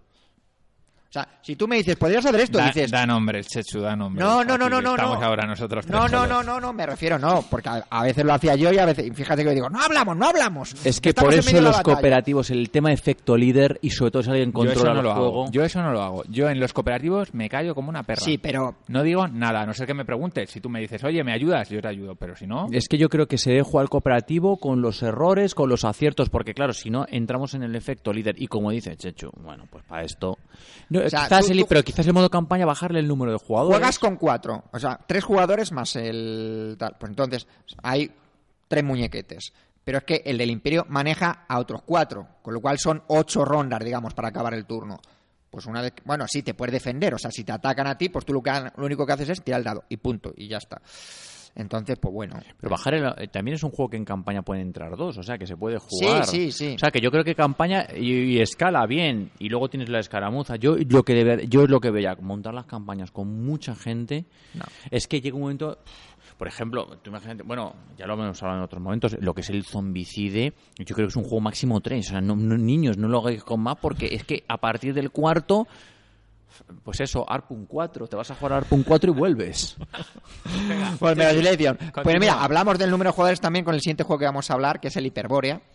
Hyperborea es un juego que también, yo creo, salió en Essen el año pasado. Eh, luego de Essen nos tiramos hablando todo el año, por siempre decimos, este que salió para Essen. Bueno, pues Bueno, es que los juegos salen... salen en Essen, ¿no? No tengo la ficha aquí, Val, porque ya hablamos en su momento Sí, del ya Hyperborea. hablamos, ya hicimos la pero son ficha. diseñadores italianos y el diseñador es Miguel, o sea, el, el artista es Miguel Coimbra, tiene una pinta gráfica espectacular, o sea, la caja ya es, lo ves y dices, quiero dos, o sea, ponme dos de ese. La caja es un poco grande, eso sí. ¿Qué sucedió el otro día? Que jugamos a cinco. Entonces, mira que incluso jugando 5 no hubo mucho análisis parálisis y se fluyó bien. Pero es que, y, y además este juego incluye un, eh, digamos, una regla, eh, una mecánica que ayuda mucho a que no se busque análisis parálisis, que es que los cubitos, si habéis jugado alguna vez, los cubitos los sacas, los cubitos que vas a utilizar durante tu siguiente turno los sacas, los sacas al final de tu anterior turno. Es decir, ya sabes los cubitos que tienes durante todo el turno. O sea que no vale eso de ahora me pongo a pensar con los cubitos que salen. No, los cubitos ya los tienes ahí. Y, pero a 5 es que. Es que no. Lo que pasa es que, bueno, a veces se dan circunstancias. Pues yo, de hecho, cada vez soy más de jugar a 3. Fíjate. Me estoy aficionando a jugar a mayoría de 3. los euros, Se- pueden jugar a algunos- tres. Algunos muy particulares. Sí, a lo mejor tres juegos de mayorías Mayoría, o juegos de subastas. Pero el eh, resto, todo lo que es gestión, colocación de trabajadores, los setas, etcétera, etcétera, a tres suele ser el número. Y eso sí, me sigue pareciendo un gran juego Hyperborea, no un juegazo, no en la categoría de juegazo, en la categoría de buen juego, no sé si gran juego, eh, ya digo, estéticamente precioso, pero es un juego que te engaña también porque tú vas con tus miniaturas, hay interacción, te peleas con los otros, pero pero es un eurazo. Es un eurazo porque al final son cubitos que vas poniendo en las acciones que puedes hacer en tu tablero. Eh, y tal. complejo también, ¿eh? Las Eh, cartas, sí.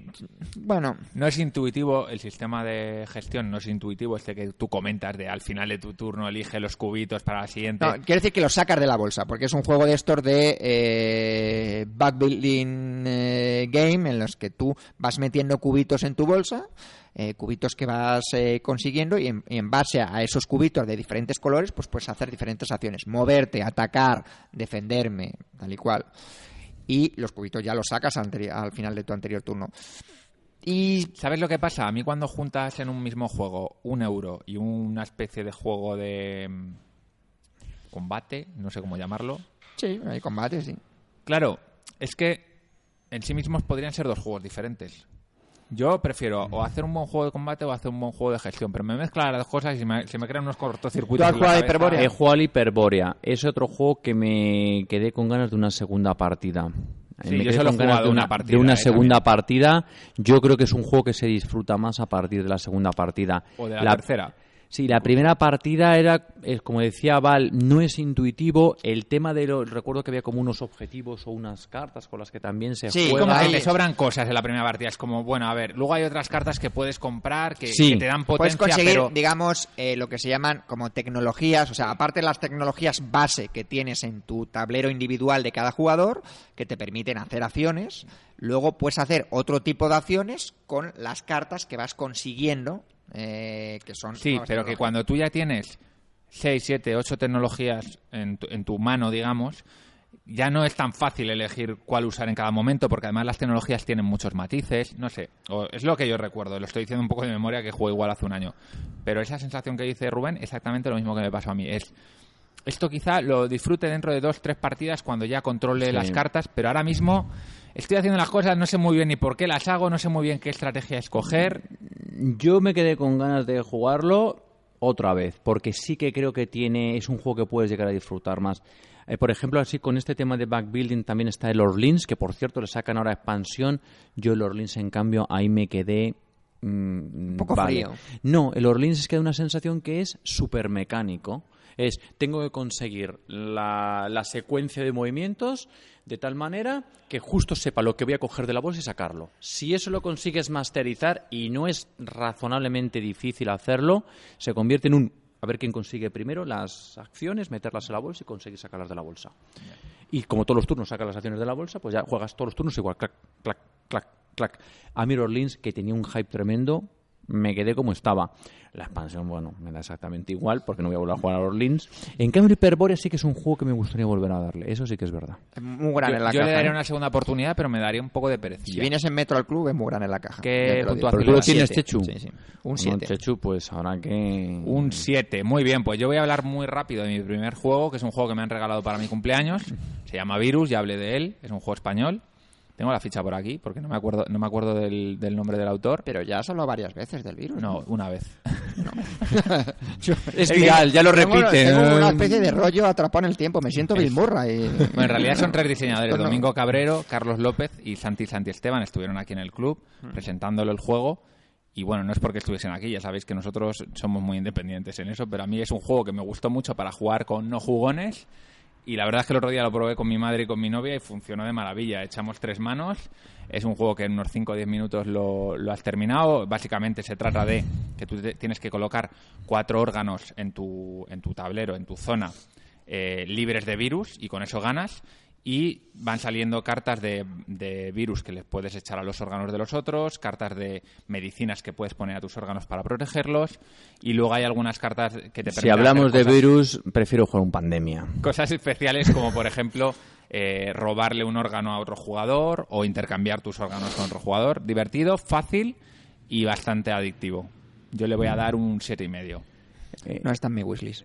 Ya, me no, imaginaba, Tampoco bueno. es la mía. Pero No es un le- tico-tico, pero... pero hay gente que le Es un toquitiqui. Cuidado, eh. Este juego cuando lo juegas a más de tres jugadores Tiene densidad, ¿no? No. Tiene densidad, ¿no? No, densidad no.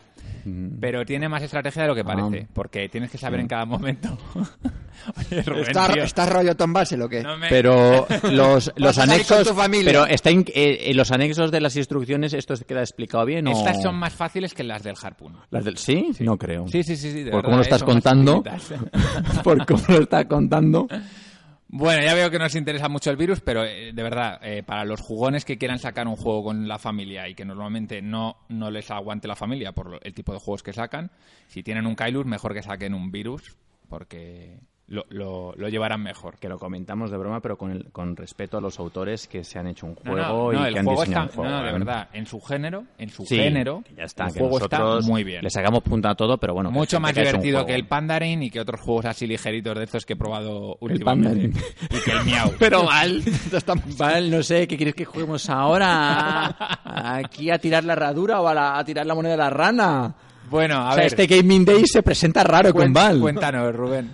Mira, yo eh, he probado bastantes juegos, pero me gustaría destacaros algunos.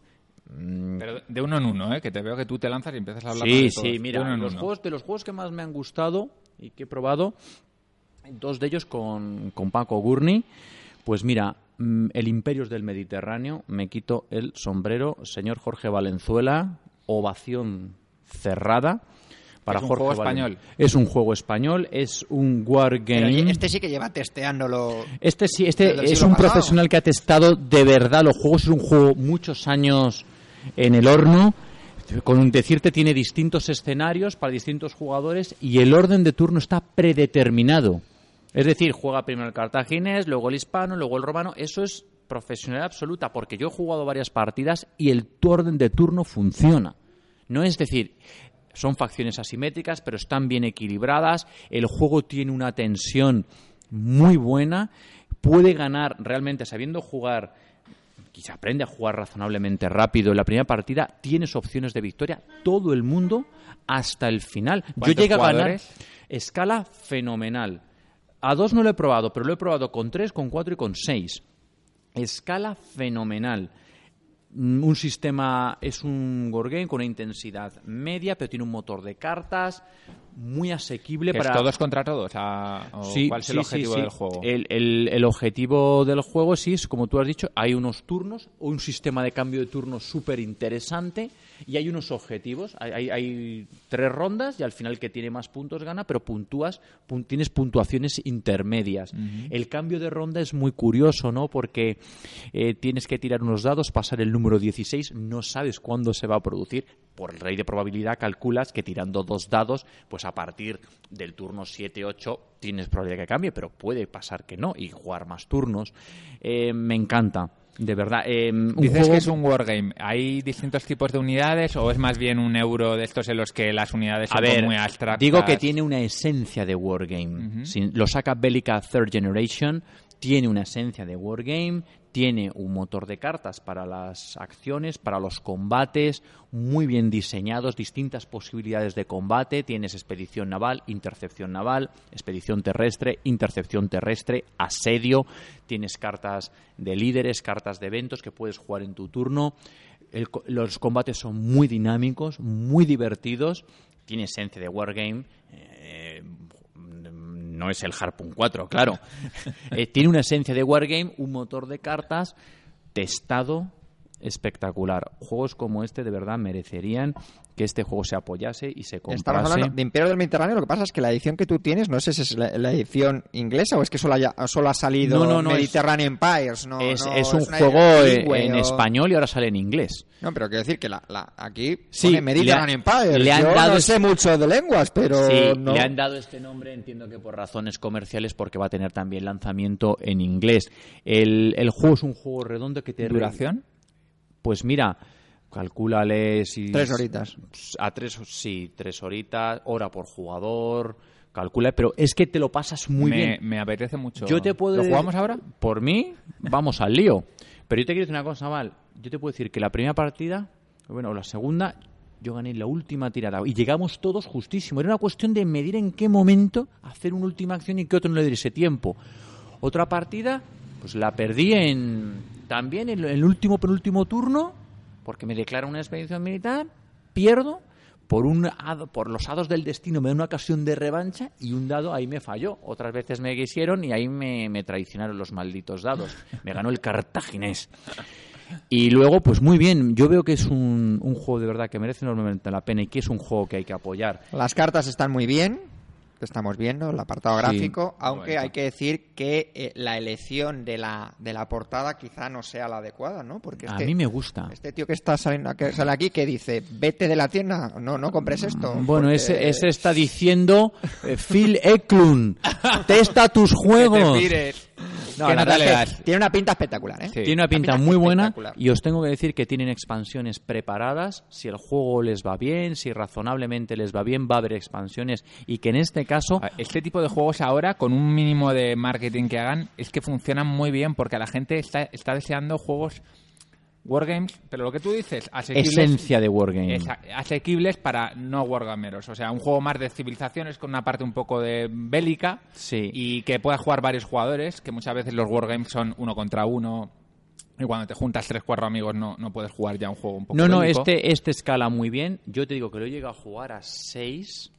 Sí, fueron 5 horas de partida, pero A seis. ¿Y lo hemos llegado a jugar a 5 o a 6. Ya hemos perdido el control. No, no, pero es que es un juego que escala muy bien. Mira, lo jugamos en dados a 5 o a 6 y escaló perfectamente. Escala muy bien y no se te hace largo. En algún momento, pues hombre, evidentemente un juego que ya se está yendo en, en esas 5 horas, pero es un juego que te mantiene con la tensión. No hay gente que se descuelga de forma dramática y se tira. Ya no voy, a- no voy a decir otra vez el nombre, en los juegos del señor. Pip, eh, una hora mirando pasar Y la vida. y dicen el que tablero. nosotros le tenemos manía a Fel, pero Rubén. No, es que vamos a ver. Feld, por favor. Feld mola. Bueno, es Punto que pelota. Rubén en su inocencia ha traído la Quasphere. Es que a mí me gusta la Questfer. Inocencia, inocencia. A mí Inocencia, Feld me gusta. inocente. El ¿Qué- Trajan, ¿Qué juegazo. puntuación le das al Imperio del Mediterráneo? Al Imperios del Mediterráneo, un 8 muy sólido y se merece un 9. Yo pensaba que le ibas a dar un 9. Un 8, pero es que un 8 sólido a un juego, es que dar un 8 es una cosa muy seria. Tú como profesor lo sabes. Yo te hablo de un, de un 8 BGG, tú cuando ves un 8 BGG Sí. dices, cuidado. Un 8 BGG ya es, ya es un Es un nivel. 8 BGG y sería un 9 de Rubén Herrero. Pero un 8 BGG y de verdad, y es jugarlo y que, y que te guste cada vez más. Yo lo recomiendo plenamente este juego y de verdad que Lo se lo compro, merece. Lo compro. Y el autor estará encantado de tu review, porque No, vamos. pues Jorge Valenzuela, enhorabuena, no tengo el placer de conocerle, o sea, que nadie, ah, mira, sea su No, no, no, coleguita, no. tengo el placer de conocerle, me Ni nos han pasado la copia ni nada. O sea, La copia que la he comprado yo. No, aquí juegos Y- que, han, que han dado al podcast eh, Planeta de Juegos Cero. después de 52 programas, cero. Cero O sea, pata cero. cero. Por eso podemos decir que O somos sea, quiero decir, independientes. exactamente. 100%. No, Aquí no, no, no, eh, es- no nos han dado esta copia del No, juego. es y a Rubén tampoco. O sea, a Rubén la ha comprado y me encantaría conocer al autor para darle la Ha Felicidades comprado a y, Jorge, y- luego se va a ir a comprar otra copia por una cuestión Pues de, ya de- está, de venga. gusto, venga ya, Una de- para jugar y No, una no, para yo- no, coleccionar. yo, si me da tiempo a salir de aquí, me voy a comprarlo. Venga, vamos, que A nos fuego, vamos. muy Pues bien. ahora yo voy a hablar de la competencia, fíjate. Aníbal, Roma versus Cartago. Tiri, tiri, tiri. ¿Lo conoces? Lo he jugado. ¿Lo has jugado? Y no le ha gustado. Bien, es un juego que Es yo que ya yo hablé creo de él. que, es que yo creo que la otra vez que hablaste de él fue cuando ¿Estaba estaba él también? Creo que sí. Bueno, pues me mira, suena, he ¿eh? vuelto a jugar. Después de un montón Has de vuelto a jugar. He vuelto a jugar. Tenía ganas de volverlo a probar. Es un juego que me dejó un gusto agridulce. Como comenté en su día, no me voy a repetir, pero básicamente lo que me parecía era un muy buen juego, pero tenía la sensación de que iba a ser repetitivo. De que la estrategia estaba como muy marcada. Otra vez me volví a coger yo a Cartago y otra vez volví a intentar la misma estrategia que... Pero porque, porque me parecía la más evidente. Y la verdad es que me divertí mucho, a pesar de hacer algo muy parecido a lo que ya hice la otra vez, me divertí mucho. Fue una partida muy épica que duró como una hora aproximadamente, que para los que hayan jugado a este juego es un juego que, que dura... ¿Una hora te duró la partida? Una hora y media así. Es un juego que dura ¿Quién unas asesinó a Aníbal? Me, Porque- me dio Diego me, me, me cogió a Aníbal le hizo ahí una encerrona en Marsella yo estaba asediando Marsella con, con Aníbal. Los que hayan jugado al juego los cartagineses lo tienen bastante jodido para asediar porque tiene una bonificación negativa al asedio. Los elefantes que son no eran- demoledores. no eran buenos asediando. Sí pero los asedios no eran buenos. Entonces yo me encabezoné que Marsella tenía que ser mía. Así que eh, me quedé con Aníbal bastante tocado en Marsella y me hicieron ahí un desembarco y, y me petaron de una manera bastante, bastante épica, la verdad. Y bueno, a pesar de todo, fue una partida muy rápida y así, y tampoco pude probar mucho más el juego, pero me gustó y me dejó con ganas de más. Así que volveré a, volveré a jugar. Diego, prepárate que la próxima Aníbal te va a dar. Ha subido la nota entonces. No, realmente me gustó, igual que la otra vez, lo que pasa es que cuando ya conoces un juego de este tipo que tiene cierta complejidad, ya va más ligerito todo, más rápido. La parte de, las- de las batallas es muy divertida, porque la parte esta de, de poder elegir el tipo de estrategia con la que atacas y demás, se hace muy entretenida. Hombre, depende de la probabilidad humano, épico. porque tienes más cartas para jugar en la batalla, entonces es probable que gane el que tiene más cartas en mano. Luego empiezas también, cuando juegas una segunda partida, ya empiezas a ver que cada general tiene sus, sus acciones especiales. O sea, empiezas a conocer un poquito mejor a los generales, lo cual hace que la partida tenga unos matices, una cosa que en la primera partida pues no aprecias. Bueno, como todo juego mínimamente complicado, yo creo que gana con el tiempo. Lo volveré a jugar. Diego, prepárate. Es un buen juego, pero a mí no me, Ya, ya no me- me conquista. Ya me dijiste. Chechu. Chechu ha estado con la selección y no ha tenido tanto tiempo para jugar, porque de hecho, aparte del Hyperborea, los otros juegos que he jugado, a- a- a- el Imperial Assault, que ya he comentado eh, someramente, y luego juegos de cartas de esos de los que Rubén le producen cierto picorcillo, no, no, no, no son de los de su cuerda, no, no son de los de su menú. Jugué al Warhammer Conquest de nuevo, es decir, que eh, el hecho de que no hablemos de algunos juegos, yo, yo sigo jugando, ¿eh? O sea, yo cuando hablemos del Warhammer Conquest me gustó, pues yo sigo jugando, sigo jugando todas las semanas. Me sigue pareciendo un gran juego que tiene el problema de que al final la batalla final es en el mismo planeta y acumulas demasiadas eh, demasiados personajes allí. He jugado al Versus otra vez y he jugado ya en el colmo del revival del DeLorean de, de, de- de volver al Calimocho a, a- a Magic. Es verdad. a, Magic, porque aquí todavía hay algunos. A mí el Magic me parece un gran juego. Y, y ya hablamos el otro día cuando hablamos con Richie de los LCGs, que es un juego que merece un respeto desde el punto de vista comercial por cómo han sabido reinventarse y cómo han sabido eh, seguir estando en el candelero veintitantos años después. Lo que pasa es que, claro, yo tengo cartas de Magic de esas compradas al peso de mil, mil cartas, 20 euros. Entonces, claro, algún expertillo que había en Magic dice, pero bueno, esto es una purria, aquí lo que tienes, esto... esto- Dice, tiene si más son, mérito, todas, ¿no? si son todas comunes, digo, Ganar claro. así tiene más No, no, es que no gané, porque Sati, jugué con Sati. Claro, es que Sati tiene. Es que no ganó. Es que no ganó. es que Sati tiene las cartas de la edición original amarillas ahí el tío que debe tener el mismo mazo desde, de- pues, desde los tiempos Y de la lleva facultad. jugando 20 y años. claro, me, me machaca, así que tendré que mejorar mi mazo. Pero es muy divertido. En el tiempo que eh, Val se echó una partida a la nieve, nosotros jugamos como 6 o 7 a, a- Y eso que fue rápida la partida, Magic. ¿eh? Sí, sí, por eso, por eso. No, que está bien que, y que me gustan los juegos de cartas. Pero yo tengo ganas de que Rubén nos hable del de un juego que yo le tengo especial cariño porque es un juego ya de hace años y que se demuestre que no solamente jugamos a novedades, sino que de vez en cuando rescatar un juego del Essen del 2000 no sé cuántos, eh, pues que hay juegos fantásticos allí que además se, se podrán conseguir baratos, seguro, eh, que es el Power Struggle. El Power Struggle, juegazo, jugado con, con, con Paco Gurney, que me lo, me lo descubrió él y dice, mira, tengo un juego muy bueno, vamos a darle, y le estuvimos dando, espectacular. Para mí ha sido una de las sorpresas más agradables como... Cuéntanos un poco de qué va, El Power Struggle no- es no un conozco. juego de mayorías en el seno de una empresa, pero con un twist, que tiene un giro. Es decir, es un juego donde tú tienes que ir ganando unas mayorías en los departamentos para dirigir esos departamentos, tener unas acciones que ganas para el siguiente turno especiales, para poder acceder al consejo de dirección, elegir al presidente. Y es un juego que, desde luego, al, al, autor le ha salido del alma este juego, ¿no? Este juego Estábamos de- intentando buscar el autor, pero no. Aquí está, no, que es El Boldrick. Boldrick. Es que es And autor... Friends. Baldrick and And Friends. Friends es un juego que se ve de alguien que ha pasado una entretenida experiencia en su empresa y quiere contarla, quiere compartirla porque tiene unos eventos al principio eh, de cada turno muy divertidos que hacen subir o bajar la moral de los empleados. Luego tienes una opción de sobornar a, a otros compañeros para subir en un track de corrupción. Básicamente todo O sea, gira... lo peor de la empresa en un juego, ¿no? Claro, entonces se ve que es un autor que le ha salido este juego de las, de las tripas. Yo este autor solo lo he visto en el Essen The Game luego como parte, pero su juego estrella es este, un juegazo. Dagger Spiel. No, no, mayorías con un twist. Se reparten unas cartas al principio y tienes un archienemigo en el juego al que tienes que superar en unos tracks si quieres conseguir un punto adicional. Ese Muy también buen- es prometedor para, para la partida Sí, de después. Ah, he traído pata negra, compañero. pesada. El Imperios, el Power Struggle, el Argent. O sea, he traído pata negra. Bueno, y el Aquasphere que hay... El Aquasphere. Te has- te has, patinado un poco, ¿eh? no, no, patino. Felt, por favor. Felt forever. No sacan Fel este año en eso. No, no, eh, está descansando, está preparando. Está haciendo su, su libro de psicología. Está preparándose. A mí Feld me parece un gran autor de juegos.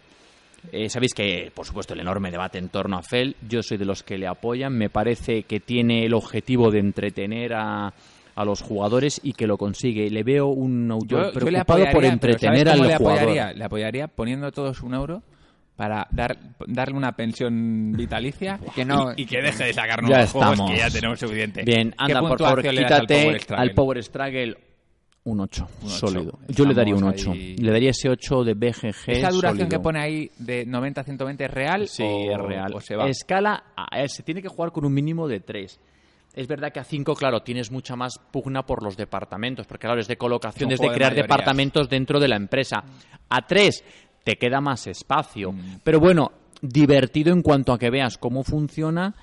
Y a 4 yo creo que es un número muy bueno. Y a 3 funciona de forma correcta. Te lo pasas bien jugando. Sí, pero un juego de mayorías, si dices que tiene una parte de mayorías a 3. No, no, tiene una parte de mayorías porque di- te disputas algunas cosas. Cuatro es un número muy bueno y cinco, claro, es el número del Royal Rumble. Bueno, y rápidamente, porque ya vamos un poquito justo de tiempo, háblanos del Argent, que también es otro juego El que has Argent, pues, pues lo he jugado con, con- con mi amigo Jesús eh, y con más gente de, de- de dados también y, y funciona muy bien. Es un juego que es un colocación de trabajadores con un twist también. Este programa lo vamos a llamar Twister. El- twist and shout. Twist Twist and and shout. shout. Pero- Entonces, pero, cuéntanos un poquito de qué, de qué va el juego para Pues el juego de- el- es una del colocación tema. de trabajadores donde el decano de una universidad de la magia ha pasado a mejor vida o a un plano astral con el Doctor Extraño, no lo sabemos, y hay que elegir al nuevo decano. Y entonces el juego consiste, hay un claustro que con cartas eh, boca abajo, donde cada miembro del claustro señala un criterio por el que va a votar al siguiente decano. Tu misión durante el juego es tratar de descubrir algunos de esos criterios para poder jugar en el juego a esos criterios. Luego al final se van a descubrir todos los criterios y quien los cumple ganan el voto para ser decano. ¿Qué sucede? Que también algún criterio pues lo puedes haber jugado mm, porque has visto cómo jugaba otro o algún criterio te lo encuentras también en el camino y tienes una colocación de trabajadores en distintas losetas que se van a colocar al principio de forma aleatoria, no siempre las mismas, encima tienen dos caras, A y B, y también tus personajes tienen dos caras A y B y tú vas consiguiendo pues lo típico pues vas consiguiendo unos recursos luego tienes un mazo de hechizos que puedes utilizar como acción principal de tu turno puedes colocar un trabajador como acción principal de tu turno y también puedes colocar distinto tipo de trabajadores trabajadores vamos a llamarle distinto tipo de magos para que es temático diríamos. Entonces tienes los magos de, de color rojo que pueden infligir heridas y quitar a otro de, la, de la- de la sala en la que se encuentran los magos de color violeta que te dan te, te- te permiten hacer lo que se llama fast action coloco el mago violeta hago la acción y puedo colocar otro. Un mago gris que te permite girar un hechizo consumirías tu turno de acción pero no lo haces si juegas un mago gris luego muy bien trabajado, muy bien trabajado el juego con Pero un es un est- euro, ¿no? O Es sea, un euro. Pese Sí. a la pinta que tiene- tiene. No, porque, bueno, muchos euros cogen ahora temas así como muy exóticos, un poco como, como el Aquasphere, y luego, y luego resulta que, que es de todo menos un juego temático. No, no, hombre, tiene su gracia porque el tema de los El hechizos, tema de los magos el tema de los magos, el tema de los hechizos, eh, tiene una, una suerte de elementos, de complementos que te meten bien en la temática de que estás en una escuela de magos y lanzas los hechizos. Tiene una parte de, hay algunos hechizos que puedes invocar con, con maná que puedes conseguir durante el juego. Tiene un punto de mala idea en algunos momentos. O sea, tiene una interacción que tiene esa idea de, bueno, voy a hacer esto, pero porque tengo que hacerlo, ¿no? Entonces, en esta partida que nosotros echamos, eh, pues eh, Jesús hace una- un movimiento muy bueno al final que nos descoloca a todos el turno y, y consigue los criterios necesarios. O sea, eh, tiene estrategia. A mí es un juego que me ha gustado mucho. Es de la gente de Level 99. Sí, level 99, eh, que son los de Battlecon, los de Pixel Tactics, eh, etcétera, etcétera. Editorial interesante, muy editorial muy interesante. Y el juego maravilloso. Tiene unas expansiones, expansiones de estas potentes y densas que ya parece ser too much for the body, pero el juego Porque es un juego densito. es denso. Es, ¿no? es- es- Cuando lo ves dices, madre mía, las reglas que me van a explicar. Me siento aquí, tomo notas y luego tardan en explicarte reglas porque hay muchas cosas que explicar, pero son intuitivas. No es un juego que digas cómo eran las excepciones. No es, mira, tengo que explicar distintas partes de los tableros, distintas partes, lo que hacen los magos, te tengo que explicar cosas. Y en 20 minutos el juego está explicado y es jugable. No es, como dijo que era esto? Hombre, siempre te queda una duda. ¿Puedo girar aquí o puedo hacer esto otro? Bien.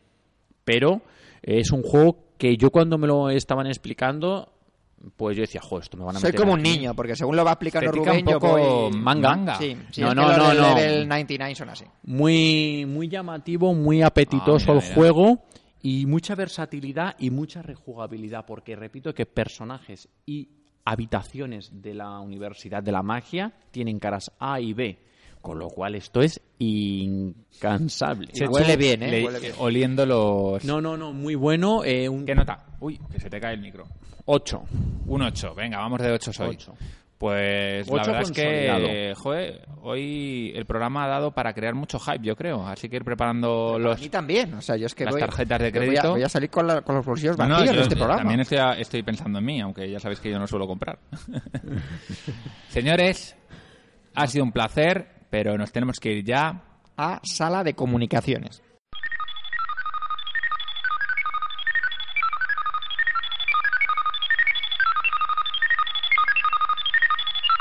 Pues vamos a empezar en Sala de Comunicaciones con Joaquín Hernández. Buenas, soy seguidor desde hace tiempo de vuestro podcast. Quería felicitaros por, por vuestro gran trabajo y pediros disculpas por no haberlo hecho antes. Bueno, tampoco hay que pedir disculpas por, por eso, pero bueno. Nunca pensamos en lo mucho que un agradecimiento puede significar para alguien que hace las cosas de modo altruista. En realidad Chechu tiene sueldo, ¿eh? pero yo, yo sí que lo hago de modo altruista. E invito a todos esos que os escuchan a que también hagan su reconocimiento. Vuestro programa me encanta, el único pero que me atrevo a poner es que en ocasiones elegís temas demasiado amplios para vuestra sección. Al final solo da tiempo para mencionar juegos de pasada y no hablar de ninguno. Disfruto mucho más y creo que quedan programas mucho más interesantes cuando solo tratáis de uno o dos juegos, explicando bien el juego y vuestras sensaciones. Creo que deben ser más fáciles para vosotros preparar un programa para hablar de un único juego que os guste y los parecidos mencionarlos y no los largos listados de juegos, que si temáticos, que si LCGs, que si Segunda Guerra Mundial. Gracias nuevamente por el programa. Pues bueno, sí, sí, es otra opción hacer un monográfico de un juego. Lo que pasa es que para hacer un monográfico de un juego, a mí creo que llega más trabajo porque yo creo que primero debes jugar bastantes veces al juego para hablar con propiedad. No puedes eh, hablar de pasada cuando haces un monográfico. Y, y- me parece que hay que, que hay que sacarle mucho jugo. Si hiciésemos un monográfico de un juego, yo, ¿cuál elegirías? yo es que para hacer un monográfico de un juego tendría que ser un juego que me apasionase. Y no hay tantos. O sea, realmente que me apasionase. Por ejemplo, podría hacer un monográfico de Tascalar. Por ejemplo, por decir un, juego. Podría hacer un monográfico del, del Lejabre, por ejemplo. ¿Qué pasa? Eh, un monográfico de Lejabre solo le interesa a gente que le encante Lejabre, porque si no puede llegar un momento que cuando llevas una hora hablando del Lejabre, de las distintas estrategias y tal, dices, mira, que te den. Entonces, sí, es verdad que, que a veces hacemos eh, una revisión muy por encima de los juegos, pero quizá es porque nos parece, nos sentimos más cómodos y porque nos parece que a la mayoría de la gente le puede interesar más. Pero bueno, eh, tu opinión es, es muy válida, por supuesto. Juan Ignacio Jiménez nos dice enhorabuena por el programa de hoy, mejoréis cada día más. Eh, gran retrospectiva de LCGs, me he enterado un poco más de cómo va este género. Mm, Pero luego, claro, nos dice que le hemos metido el gusanillo de meterse en algún LCG. Eh, añade un cabrones. Un saludo, Juan Ignacio. Lo dice cariñosamente. Y no quiero, fuera de coñas, felicidades por vuestro gran trabajo. No lo hagas, Juan Ignacio. Pásate por aquí, por Megatol, le echas un tiento al que quieras y en base a eso decides, que somos muy dados. Y yo el primero. Yo ya, sin jugar al Imperio del Mediterráneo, ya lo quiero. Pero bueno, tendré que jugar una partida. Pero claro, lo veo ahí y tiene tan, tan buena pinta. Y luego tenemos eh, Pablo Espada que rompe con nosotros. Esto es como... Cariño, tenemos que hablar, ¿no? Eh, dice, es una pena como he ido variando el podcast hacia LCGs, historia de los juegos, rol, literatura, etcétera Alejándose los Eurogames. Chicos, he perdido todo el interés, lo siento. Eh, pues Pablo, se- se- sentimos que, que- que- que hayas perdido el interés, pero la verdad es que de, Eurogames yo creo que hablamos eh, en Supernovas casi todos son eh, juegos de tablero. En Torre de Control casi todos son juegos de tablero. Es decir, entiendo que se queje alguien de rol o de Wargame, de que no hablamos de novedades de rol de Wargame. Y luego es cierto que en lo que es campo asteroides in- intentamos ir variando, aunque teniendo en cuenta que, por ejemplo, ahora viene Essen, pues vamos a tener tres programas seguidos seguramente hablando de Eurogames. Pero bueno, en cualquier caso, oye, si, si te interesan únicamente los Eurogames, pues entiendo que a lo mejor haya programas Hay nuestros que no... más, más especializados. Exactamente, exactamente. Nosotros siempre hemos pretendido ser un podcast bastante variado, que toque distintos ámbitos del, del tema lúdico y no solo de, de los euros, aunque obviamente también hablamos al final un poco de, de lo que nosotros vamos jugando y de lo que nos interesa y es posible Sí. que haya una, una evolución. Sobre todo yo creo que quizá, bueno, sí, de mía hacia los wargames y tú ya más hacia los juegos más temáticos o de cartas y eso se refleja en el programa, es inevitable.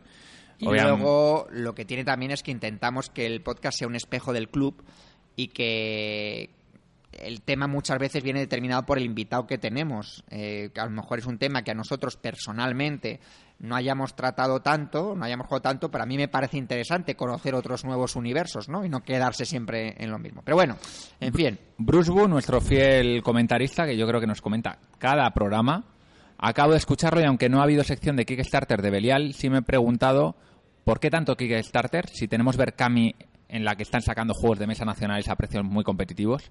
Ahora mismo están en marcha el Ludi Gladiatori, no sé si voy a caer en él, el Plus Ultra, en este ya he caído, y aunque estos dos, que son los que más me llaman, aunque sea por el tema pegado, eh, y también disfrutamos de retrasos como Huida de Silver City, que tiene que estar al caer. El tema central me ha parecido muy interesante, aunque el Magic manda, los LCGs aportan un viento fresco a los juegos de cartas. Bueno, yo creo que a día de hoy Magic tampoco manda. Yo Sí, creo manda, que, sí. bueno, yo creo Sí. que eh, en- en- Vale, es incontestable. Venga, va, Magic manda. Hay, hay uno, hay un... A nivel comercial, estás Sí, sí, hablando. sí, y, a Ah, nivel, y a nivel de comunidad de jugadores. eh, Pero hay un juego que, está subiendo bastante. Yo le he dado, y mira que yo con los juegos de cartas se me... Guerra de mitos. No. El Force of Will. Ah, sí, sí, yo también he jugado. Yo lo Tiene tengo. Bueno, aquel, ¿eh? De hecho, no, no lo he comentado en el programa, la verdad es porque se me ha pasado, pero yo he jugado varias partidas al Force of Will y colecciono las cartitas y todo. Es muy parecido a Magic, lo que pasa es que con eh, temate. O sea, me parece con- más interesante el sistema de runas, el que tiene, gira Bueno, de líder. sí, pero es, es, es muy parecido y lo que tiene es que el- la, la- la estética es estética japonesa, es un juego japonés, es estética manga, con lo cual, pues bueno, es muy Eh, bonito. Basado en mundos de fantasía, Sí, sí. cuentos. Sigo leyendo a Bruce eso sí, también son un sacacuartos. Yo mismo estuve enganchado al Juego de Tronos, aunque al final lo vendí todo. Me he centrado más en probar viejos juegos de cartas y darles una segunda oportunidad.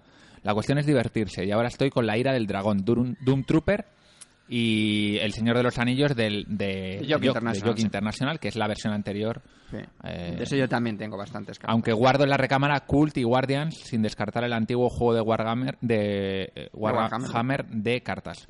Con lo malo que soy para crear mazos, lo importante es disfrutar. Con mi hijo de 8 años ya probé la ira del dragón y le gustó. Aunque para Richie sean todos jugazos, yo los clasifico en jugamos ya, el Through the Ages, el Dungeons Lords, volvería a jugarlos, Gears of War La Villa y ni de coña, el Relic. para, para Oca uso la clásica con los niños y tardo menos. Me llama la atención los gra- lo grandes que sois como club. Nosotros después de jugar tenemos que recoger y limpiar, aunque salen cosas graciosas.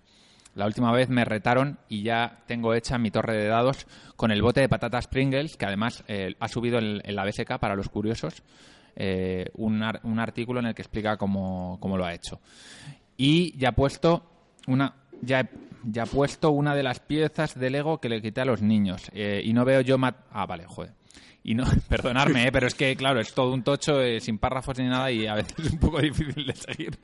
Eh, y no veo yo Mad Max como película épica. Acción sin pausa ni guion sí pero nada más. Mira me alegro que digas esto porque yo estaba con Mad Max a ver si la veía o no la veía y al final con Pues tu comentario ya pero tío es que a mí Y lo mi de- comentario no te importa, ¿vale? Sí, pero lo de acción. Es que a mí me, me da un poco de pereza estas pelis que solo tienen. Es un Run for Your Life, el- como Apocalipto, un Run for Your Life, muy Pero guapo. Apocalipto es un peliculón. Pues, ese- pues Mad Max tiene todo el Pero rollo ahí, Apocalipto tiene un, tiene un guion. Tiene un guion, ¿no? Es... Sí, un guion que es corre por tu vida, Bueno, básicamente. es, que es, es de Mel Gibson, ¿no? Apocalipto. Sí. Es que Mel Gibson. Yo creo que es la última que hizo antes de caer en desgracia en, en Hollywood, Mel Gibson, porque ya sabes que es un apestado. ¿Por qué? Bueno, pues porque se metió en muchos problemas, le tuvieron varias veces, eh, se divorció de la mujer y se metió también en... Es un... Pero eso le da un poco más de carisma como No, no, es una pesta. ¿no? Ahora mismo es un outsider en, ¿Sí? en Hollywood Sí, Ah, últimas, pero- sus últimas películas han pasado desapercibidas. Alguna ha ido directamente a televisión por cable, como la de ¿Pero la porque eran malas o porque, o porque no Mitad le- y mitad, mitad y mitad. Tampoco es que fuesen especialmente buenas muchas de las que hizo durante su época dorada, Hombre, decirlo. es un pero ¿eh? pero si es Pero- que la última que hizo fue la de Jodie Foster de directora que salía con un muñeco. Era como Ted, pero en versión drama, que salía Dios con mío. un osito peluche, yo creo, ¿no? Sí, Vale. eh, ¿Es suya? No. Ah. Ted es suya. Dice además que se apunta al cendo para echarle un ojo. Seguida así. Muchas gracias, Bruce Bu. Vamos con J. Lenones. J. Lenones, el programa ha estado genial. Yo estoy como loco con El Señor de los Anillos y es que no soy capaz de, de montar un mazo. También es verdad que lo de hacer el mazo no me llama mucho. Me gusta más liarme con la aventura. Con respecto a lo de Kickstarter y Berkami, estoy de acuerdo con lo que indica Bruce Bloom, que es el comentario que acabamos de leer. De hecho, yo ya he caído en el Ludi Gladiatori. Ese es un juego, bueno, entiendo que es de gladiadores, pero yo no sé, ¿tú tienes alguna referencia de Lo Ludi vi, la- lo vi en las LES. Ah, sí, lo y viste. en la- no pero tengo... es de miniaturas, eh, sí, ¿no? No. No, no es de miniaturas. No, creo que sea de Yo lo que vi en las LES no había miniaturas. No, no tuve información. Sí estuve hablando con el autor del Plus Ultra. Y el Plus Ultra, pues un, un juego euro, intensidad media, tenía buena pinta, pero no pude llegar a, jugarlo. Me hubiese gustado, pero no, no pude. Pero el Ludic Gladiator simplemente lo vi. Un llamamiento desde aquí a Belial, que si echa un vistazo al Berkami también, pues si hay algún juego rescatable de ahí, que lo, que lo comente. Dice que, eh, bueno, que eso, que hay que estar ahí con Berkami, pero que cree que las plataformas de mecenazgo empiezan a estar algo saturadas. Nos da la enhorabuena por el podcast. Ponen este, se os ha notado más frescos y a Chechu menos cansado. Yo no estoy cansado nunca, hombre. Yo... Chechu, has visto, ¿eh? También tienes tus...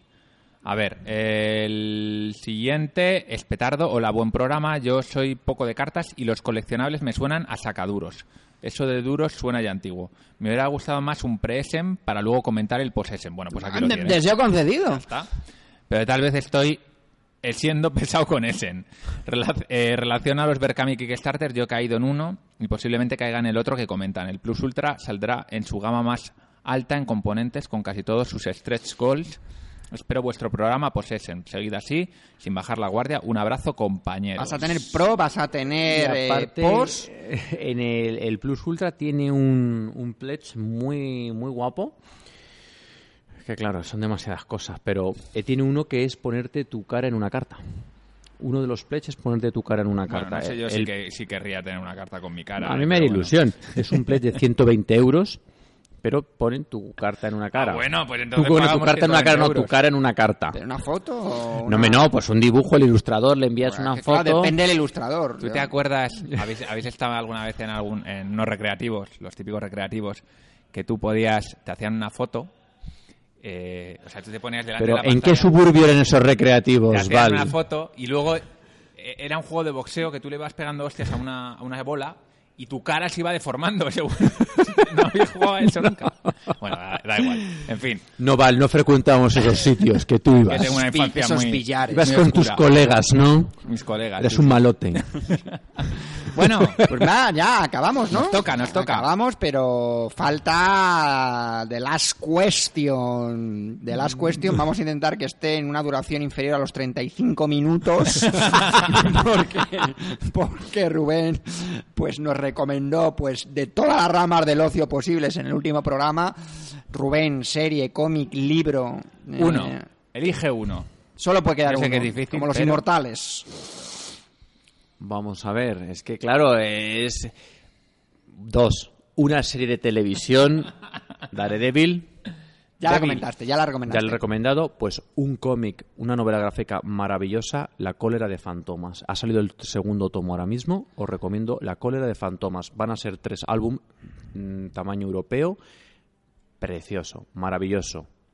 ¿Qué Lo he visto en la tienda, yo no lo he leído. Ah, no lo has he visto en la tienda. bueno. También, si, si, si, si tú, si hay gente que piensa que en el apartado juegos eh, hay demasiadas novedades y no le alcanza el presupuesto, pues en el apartado cómic estamos casi casi lo mismo porque se, se, se publican eh, muchísimas cosas y de, y de todos los géneros. Así que También me ha gustado mucho El invierno del dibujante de, de Paco Sí, lo- ese, Roca. ya tiene- ese sí lo tengo, lo he leído, de Paco Pues yo Roca. Lo que pasa es que yo creo que El invierno del dibujante es un cómic que tienes que conocer un poquito la historia Sí. de la editorial Bruguera porque es... Lo eh, disfrutas más, aprendes sí, y sí. si no lo vas a disfrutar Sí, más. bueno. Hombre, por sobre todo por, por todos los autores que salen, claro que los tienes que ver. Una pregunta a vosotros que sois consumidores tanto de juegos de mesa como de cómics. Y de heavy metal. Bueno, vale, pero eso lo dejamos para otro día. el metal. De Val. cien- vamos, imaginemos que tenéis un presupuesto de 100 euros mensual para invertir. en- no me digáis vuestro presupuesto porque no me interesa, pero de esos 100 euros, ¿cuántos euros inviertes en cómics y cuántos en juegos de mesa? Tú, Rubén, primero. Estaríamos 60, 40 para el cómic. 60 para juegos y 40 para cómics. No, al No, no, al revés. revés. 60 para cómics y 40 para 40 juegos. para juegos. El 60... po- Yo Después de la lista que te ha dado Desen, te puedes imaginar los cómics que compra. Claro, pero es que Porque no los compro todos 40% el mes. de- Es que los- la lista de 6 no compro 6 juegos todos los meses. Ya, ya, por eso, pero yo, por bueno. ejemplo, todos los meses, no todos los meses compro juegos y todos los meses sí compro cómics. Ya, pero los cómics son Más baratos. Un poquito más baratos. Claro, pero Bueno, sí, sí, sí. depende, ¿eh? Depende, por eso Depende, digo. ¿eh? No, Bueno, pero- tú, Chechu. Yo estaría también un poco inclinado hacia el cómic. Es cierto que los juegos tienen no, no, épocas. él, Eh, ah, él ha dicho inclinado. Ah, sí, Yo sí, inclinado Él ha dicho el cómic, 60-40, yo diría 50-50 si hacemos, digamos, el, El cómputo general. El cómputo general del año, por así decirlo, ¿no? Yo quizás Eh, siga comprando, me, gaste, me puedo gastar algo más a lo mejor en cómic, pero es verdad, claro, que el juego es un elemento que es más caro. Probablemente esté como Chechu. El eh, cómic lo que tiene es que es episódico, es decir, que tú mm, sigues una colección, no es una cosa que normalmente Claro. compras todos los meses. Los juegos son una cosa más, eh, bueno, pues te compras este juego, además que yo no soy de El cómic es estructural, ¿no? El juego tiene un punto más coyuntural, ¿no? Este juego que sale, en cambio el cómic, yo llego Los haciendo la cómics serían más X, LCGs, ¿no? Más LCGs. Sí. comprando cada mes. Y sobre todo, pues con el tema de novelas gráficas. Muy bien, recuerda a los oyentes cuál es tu recomendación. En materia de cómic, De yo os cómic. diría eh, La cólera de, la cólera de, Fantomas. Fantomas, muy buena Y recomendación. El invierno del dibujante. De El Paco invierno del dibujante Famoso por su cómic y el Arrugas. Siegfried de Alice. Buenísimo.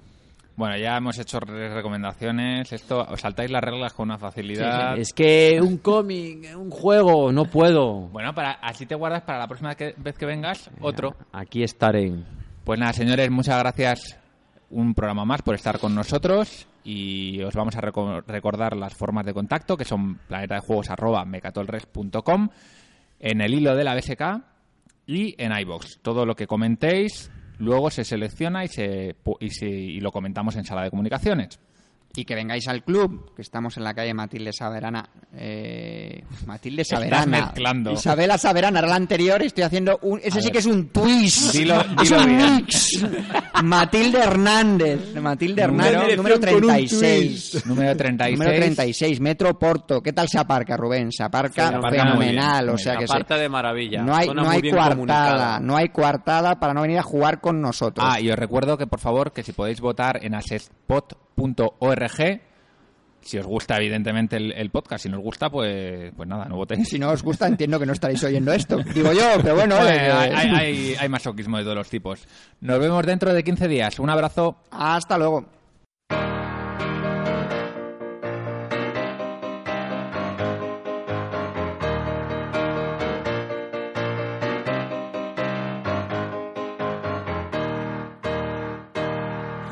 Were sailing on waves of silver, there were echoes in the wind. When we raised our sails to capture them, the ship was lifted up and then it was saying,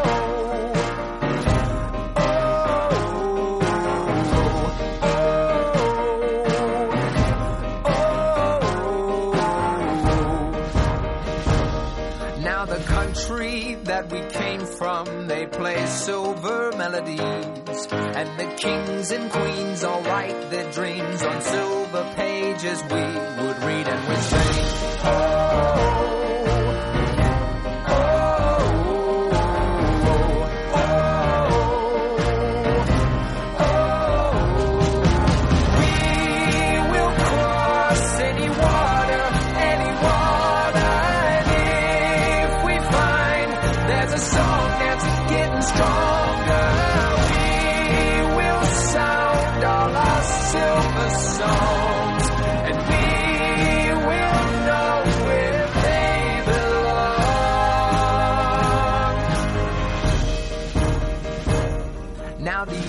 echoes were getting louder and a chorus filled the air.